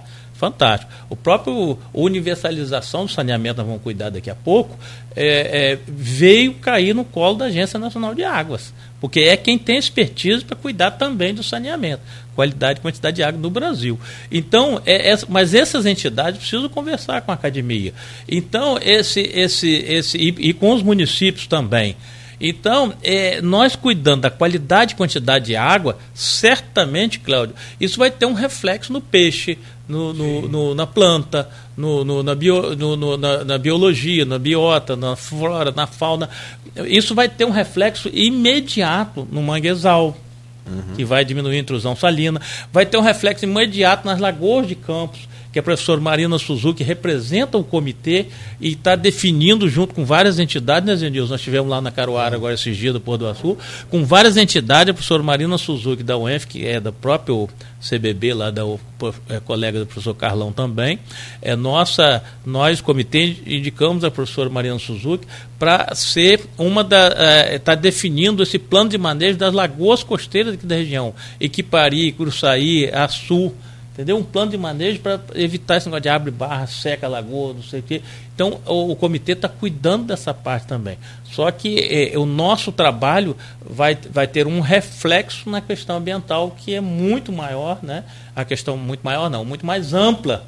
Estou falando questão de importância, falando questão de uhum, amplitude. Uhum, muito mais ampla a questão ambiental que a gente tem que cuidar você, você é, é, o telhado da sua casa é grande, é grande objetivo. Você tem um telhado, você abrigar a sua família. Mas se você não cuidar do alicerce, da estrutura, né, você não consegue ter um bom telhado, né?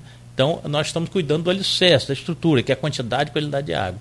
De engenharia precisa disso para engenharia. Uhum. Sem engenharia não, não, não tem luz, Sim. sem engenharia. Não, sem engenharia não, não, temos luz, não temos termoelétrica, uhum, nada. Tem nada. Então a engenharia é a tá, base. Nem falando aqui no rádio. é isso aí. Então, é, mas o comitê cuida sim dessa parte. É claro que a gente precisa da academia, que é grande expertise em questão ambiental. O professor Carlão é um doutor mesmo, né?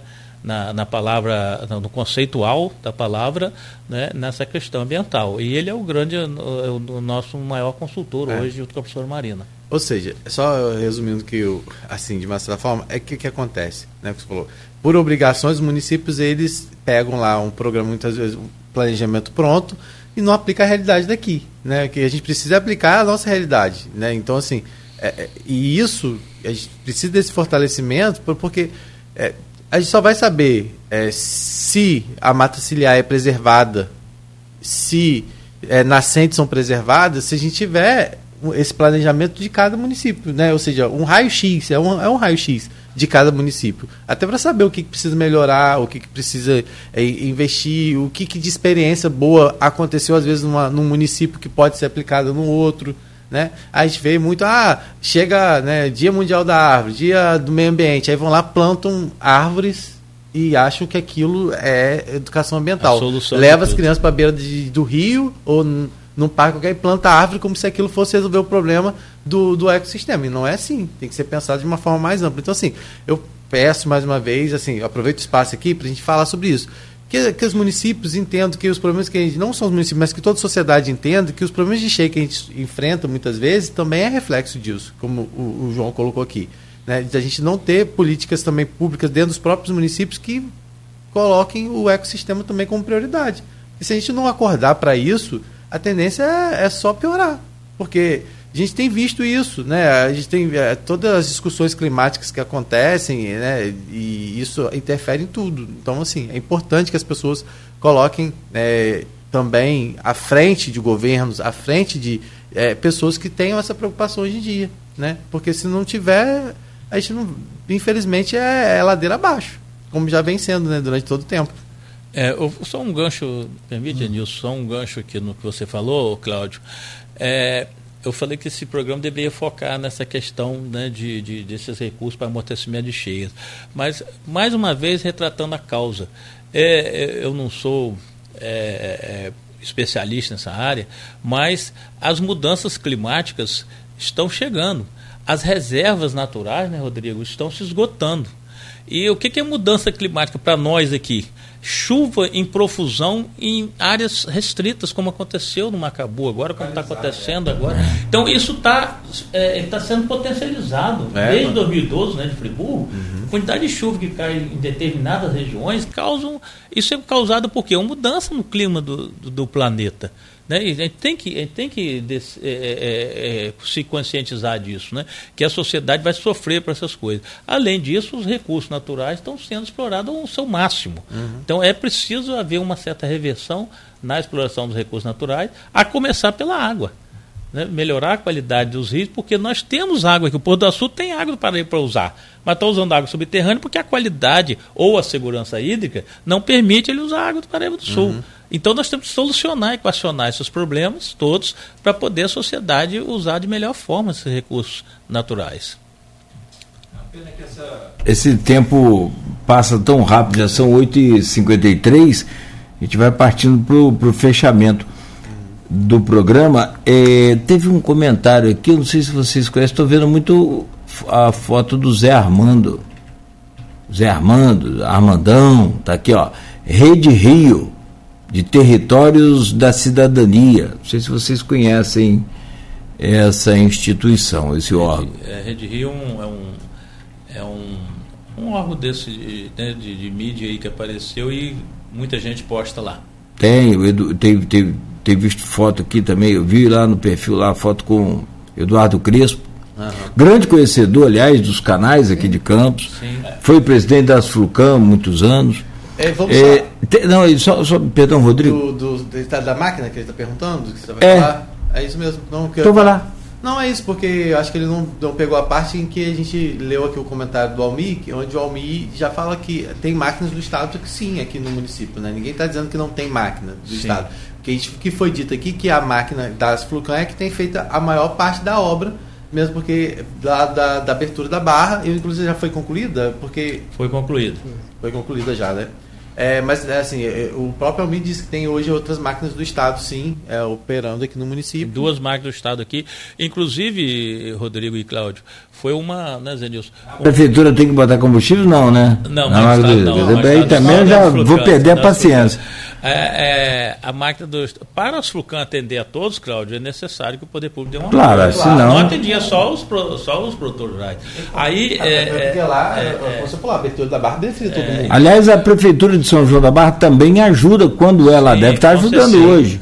Quando for no seu município. Aí é importante, as coisas são todas interligadas. Essas duas máquinas vieram para a limpeza dos canais, porque a, só para esse bloco, o, Cláudio falar, a Lagoa Fé atingiu níveis nunca antes vistos. Em 2008 atingiu 2,95, ela hoje está com 3,18. Então nunca antes atingiu esse nível, nem em 2008, que foi o maior dilúvio. Então, é, é, e aí essas duas máquinas vieram para atender essa demanda, e com o rompimento do DIC de Campos, essas duas máquinas já estavam aqui. Então, rapidamente atendeu a demanda do, do rompimento do dique de pedra aqui em Campos. Tá? Então, são coisas interligadas que a gente precisa é, ressaltar. E, e, e, outra, porque o INEA assumiu a recuperação do dique aqui em Campos. Né? Não é a prefeitura que vai fazer, o próprio INEA vai, vai assumir essa, essa recuperação. É, porque é um, um, recurso estadual, né, que seria no caso. E, e, e... O Rio, no caso, não seria federal? Sim, mas. mas Administrado é, pelo INEA. É, é, é, o mesmo caso dos canais de campos. É, os canais de campos é, são de propriedade federal, mas foi delegado ao Estado. Uhum. A, assim como a, as comportas também. É, as comportas também, delegado ao Estado a sua operação e manutenção. a, a questão da, das máquinas, é, tem duas máquinas aqui. Duas Só máquinas. que são 22 municípios para atender. Uhum. É. Ah, não são exclusivas para Campos também não. Não, vieram para atender as, as, demandas dos canais, da cheia da Lagoa Feia. Tá. Mas ah. aconteceu um desastre lá. Em, ah, vai lá. Ah, aconteceu um desastre em Campos aqui. Então, infelizmente... Ele Posso... Posso só colocar a questão que, do clima? É, pode falar, claro. Eu só queria só finalizar depois com eles a questão desse, dessa parceria que eles fizeram com, o NEF lá, do, da questão de um projeto né, para a parte de saneamento. Precisamos falar disso, sim. Fala lá, não, é só para dizer que o próprio Edmundo colocou aqui, quando tínhamos representantes na, na, na, na, na Câmara Federal, e aí era Marcão e o, o, Vladimir, e o Vladimir teve a felicidade de fazer o APL, o projeto de lei, acho que 1140, que é, é, caracteriza campos né, com a, uma, uma nova condição climática né? Então, é, caracterização climática para o norte fluminense. Para o norte fluminense, como feito do, lá no Nordeste, é, um que passa a ser do, de semiárido, né? É, projeto na época do deputado Garotinho e quem escreveu os projetos foi o professor Mendonça, Mendonça. da UF, né? Sim. Do tá Garotinho ou de Vladimir? E, e, lembrando que esse projeto. É de Garotinho ou de Vladimir? Desde a época que o deputado Major Almeida foi é, deputado federal. Duas frentes. Isso já vem ah, já há muitos tá. anos. Várias frentes de. de, de, de o relator, inclusive era o La Terça. É, e o projeto foi aprovado, parece que está no que Congresso. Não se reelegeu. É, e está tá, tá agora no, no Senado. Acho, né? Está no Senado agora. Está no Senado. Que é um assunto que a gente vai ter que voltar depois. Não está é, é não tá parado. Está aguardando a volta é, do. Essa pauta do Senado é complicada. É. Mas vamos falar só rapidinho, só para finalizar, só que depois a gente pode até. É, o próprio Sinenf, quando teve aqui, o, o, o, foi o Vinícius Viana? Vinícius. É, Vieira, Vieira, Vieira, Vieira é, quando Vieira. teve, acho que é Viana Vieira, mas acho que são os dois sobrenomes, mas assim, ele teve aqui e falou sobre isso, né? Eu queria que você explicasse, na verdade, são recursos que são do consórcio, é, que do comitê, que foram repassados para a GEVAP, como é que é isso? É, eu, é, eu preciso esclarecer, e é bom que a gente venha aqui, Cláudio, para é, a, a comunicação serve para isso, né? esclarecer a sociedade dos pontos. Esclarecer a GEVAP, consórcio, município, comitê. A GEVAP é uma empresa contratada pelos comitês. Ela que executa as obras, ela é contratada por. E, e ela só faz o que a gente, comitê, determina. O consórcio é uma potente ferramenta de aplicação de recursos dos municípios. O consórcio não tem recurso próprio. A Vinícius cheguei aqui e falei, eu, eu, o consórcio hoje ele tem um grande papel de, de trazer recursos para cá. Sim, ele, ele, adquiriu essa expertise de captar recursos. Mas o recurso do o, consórcio, ele só pode aplicar recurso nos municípios. Ele é um consórcio de municípios. Uhum. Então, é uma poderosa ferramenta para isso. Nós estamos utilizando essa poderosa ferramenta, não é que o próprio comitê CEIVAP foi um dos é, o CEIVAP, através do Andemarques, foi um dos que contribuíram para a elaboração do, do, do, do como é que se diz? do regimento do consórcio, do, do estatuto do consórcio. Então, é, é, é, você vê como só falei isso porque vê como o comitê está presente em várias uhum. ações. Né?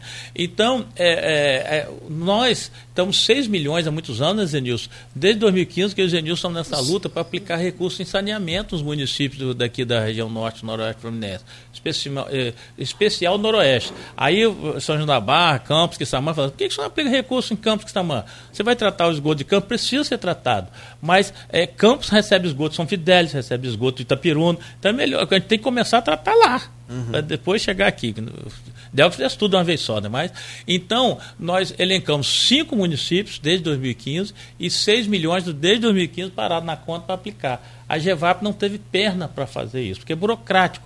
Quando nós estávamos aplicando em três, veio essa concessão. Os uhum. municípios entraram na questão. Tivemos que começar tudo de novo, e isso leva pelo menos um ano uhum. para você fazer um projeto e os desse. Os próprios municípios não tinham documentação. Não, primeiro também. não tinha documentação. Primeiro foi isso. Então, por que, que nós, nós usamos o consórcio?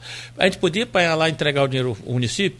Sim, mas o, o, o, a, o CEIVAP tem 65 milhões para empregar em saneamento esse ano aqui. Sabe, há, há cinco anos que você. Aqui vai... você fala na região do Baixo, não? Na, na Bacia do Paraíba do Sul. Uhum. Há cinco anos que, que, que ele aplica 40 milhões por ano na Bacia do Paraíba do Sul. Sabe qual município do Norte e Leste Fluminense entrou de cinco anos, conseguiu pegar o recurso e foi oferecido a eles? Zero. Nenhum município do Norte e Fluminense conseguiu por falta de documentação.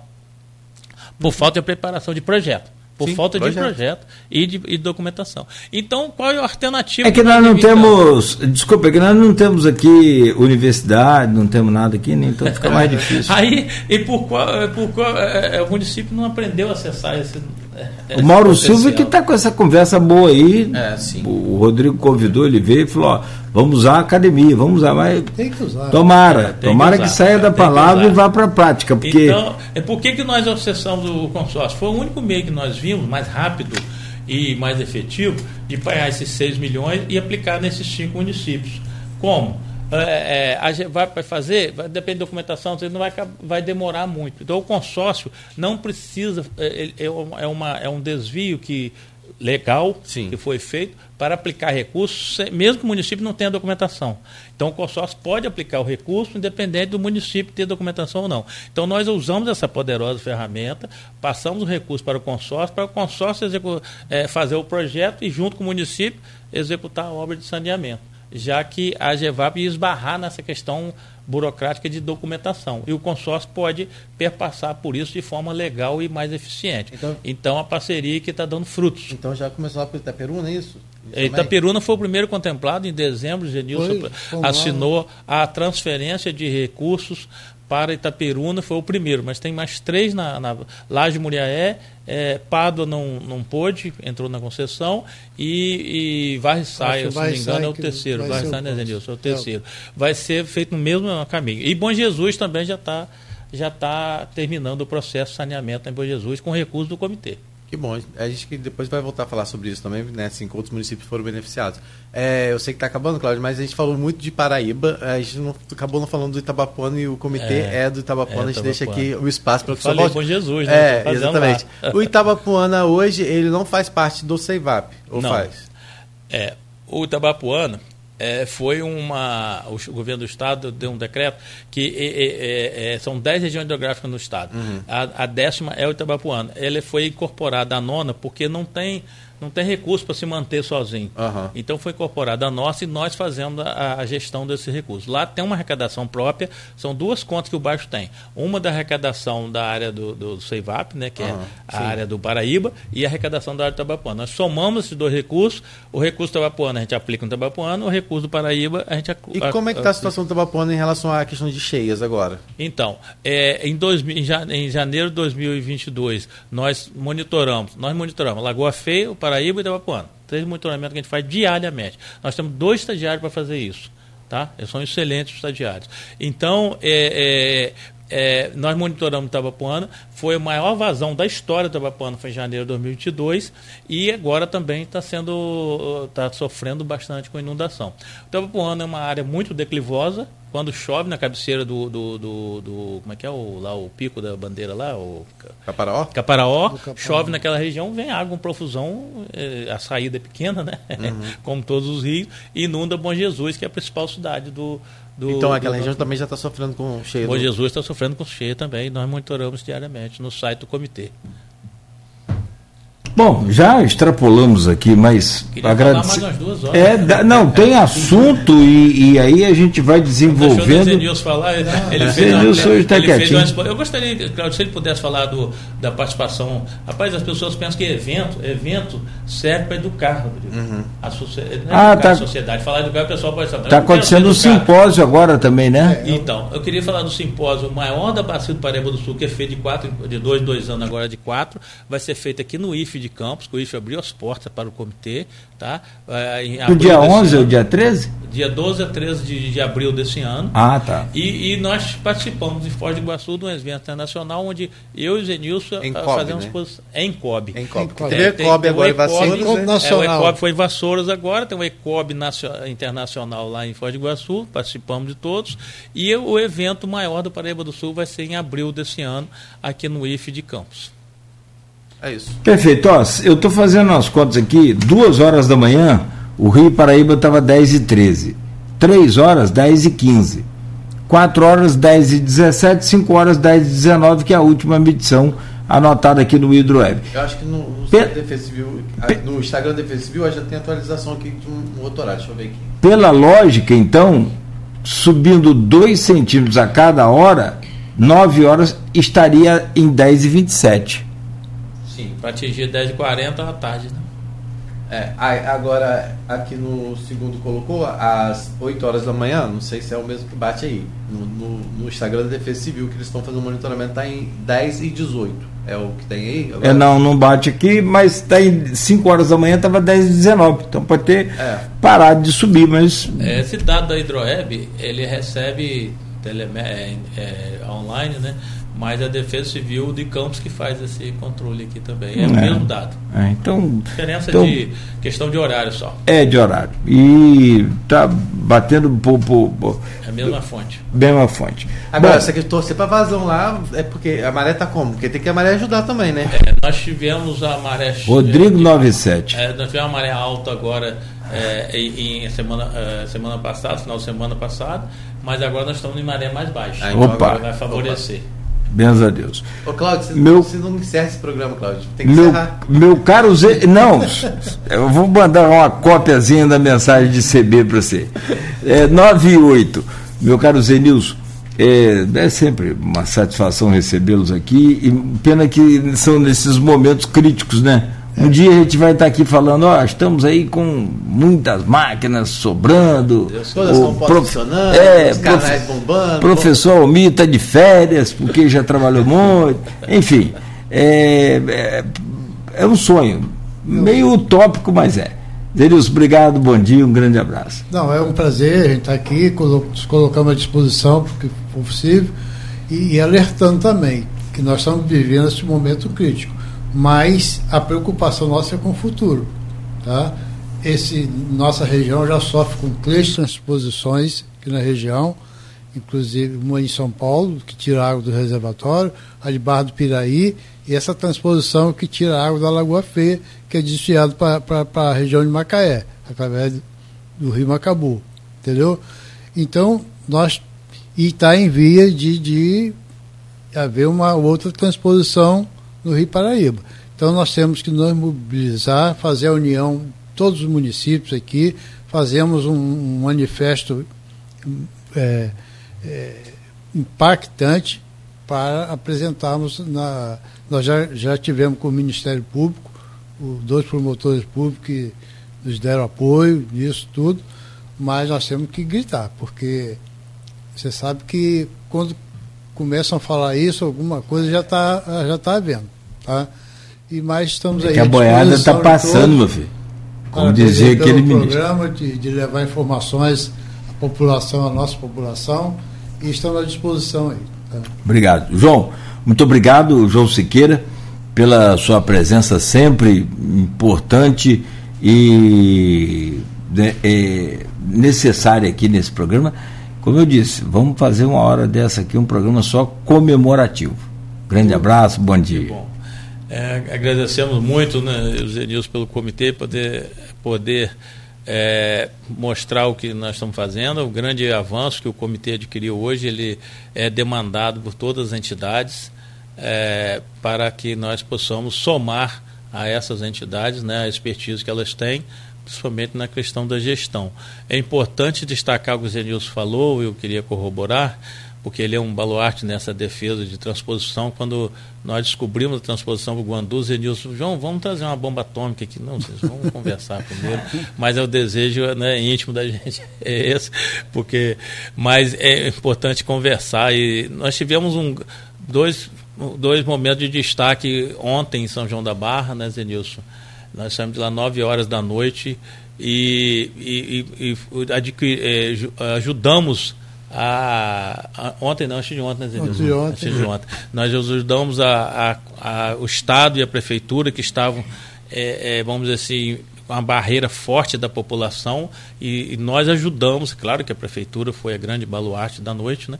mas ajudamos tecnicamente, né, Zenilson, a explicar e convencer as pessoas que o melhor caminho era a abertura da barra. Então, esse papel de destaque que o comitê gostaria de, de, de, ressaltar e nessa questão de, de, de transposições, foi a única entidade que está fazendo frente até hoje contra essa nova transposição para Niterói, tá, Cláudio? Gostaria de destacar aqui. Foi, eh, foi apresentado no Palácio da Cidade do Rio de Janeiro e o comitê estava lá presente e foi ouvido e se manifestando contra. Fizemos uma live com várias pessoas importantes, inclusive o Ministério Público. Está disponível no YouTube para quem quiser é, eu gostaria que você ouvisse aquela live que nós fizemos.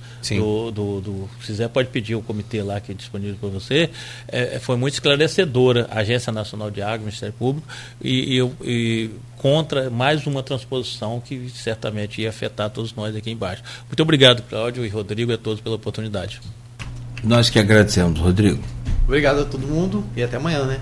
Se Deus quiser, às sete, aqui no Folha no Ar. A você de casa, a você que nos acompanha pelo rádio, pela internet, muito obrigado. Bom dia. É... Não, não, tô, não convidou para tomar café na fazenda, não. Edmundo está falando aqui, esse senhor grisalho aí me convidou para tomar café na fazenda. Que é capaz de ser o dia de vacina, o dia de é, trato no gado lá para carrapato, alguma coisa assim, capaz de convidar. Só coisa difícil, dia de mochar boi. É. Mas eu vou, sim, também. Beto, ele é dono, né? Pode ah, tá. de mim. Então o negócio da história lá num canto lá que ele não vai, é verdade? É. Na casa lá, que tem um, uma velha lá que assombra lá. Não, lá tem uma casa que se você não for um, um, convidado, as pessoas que moram lá desde 1889 podem ah. né, ah, tá. então, acessá-la de forma. Vamos pensar esse café aí. Vamos deixar para outra hora. São 9 e 13 gente. Bom dia, muito obrigado a todos. A gente volta amanhã no oferecimento de Proteus, Unimed Campos, Laboratórios Plínio Bacelar e também vacinas Plínio Bacelar.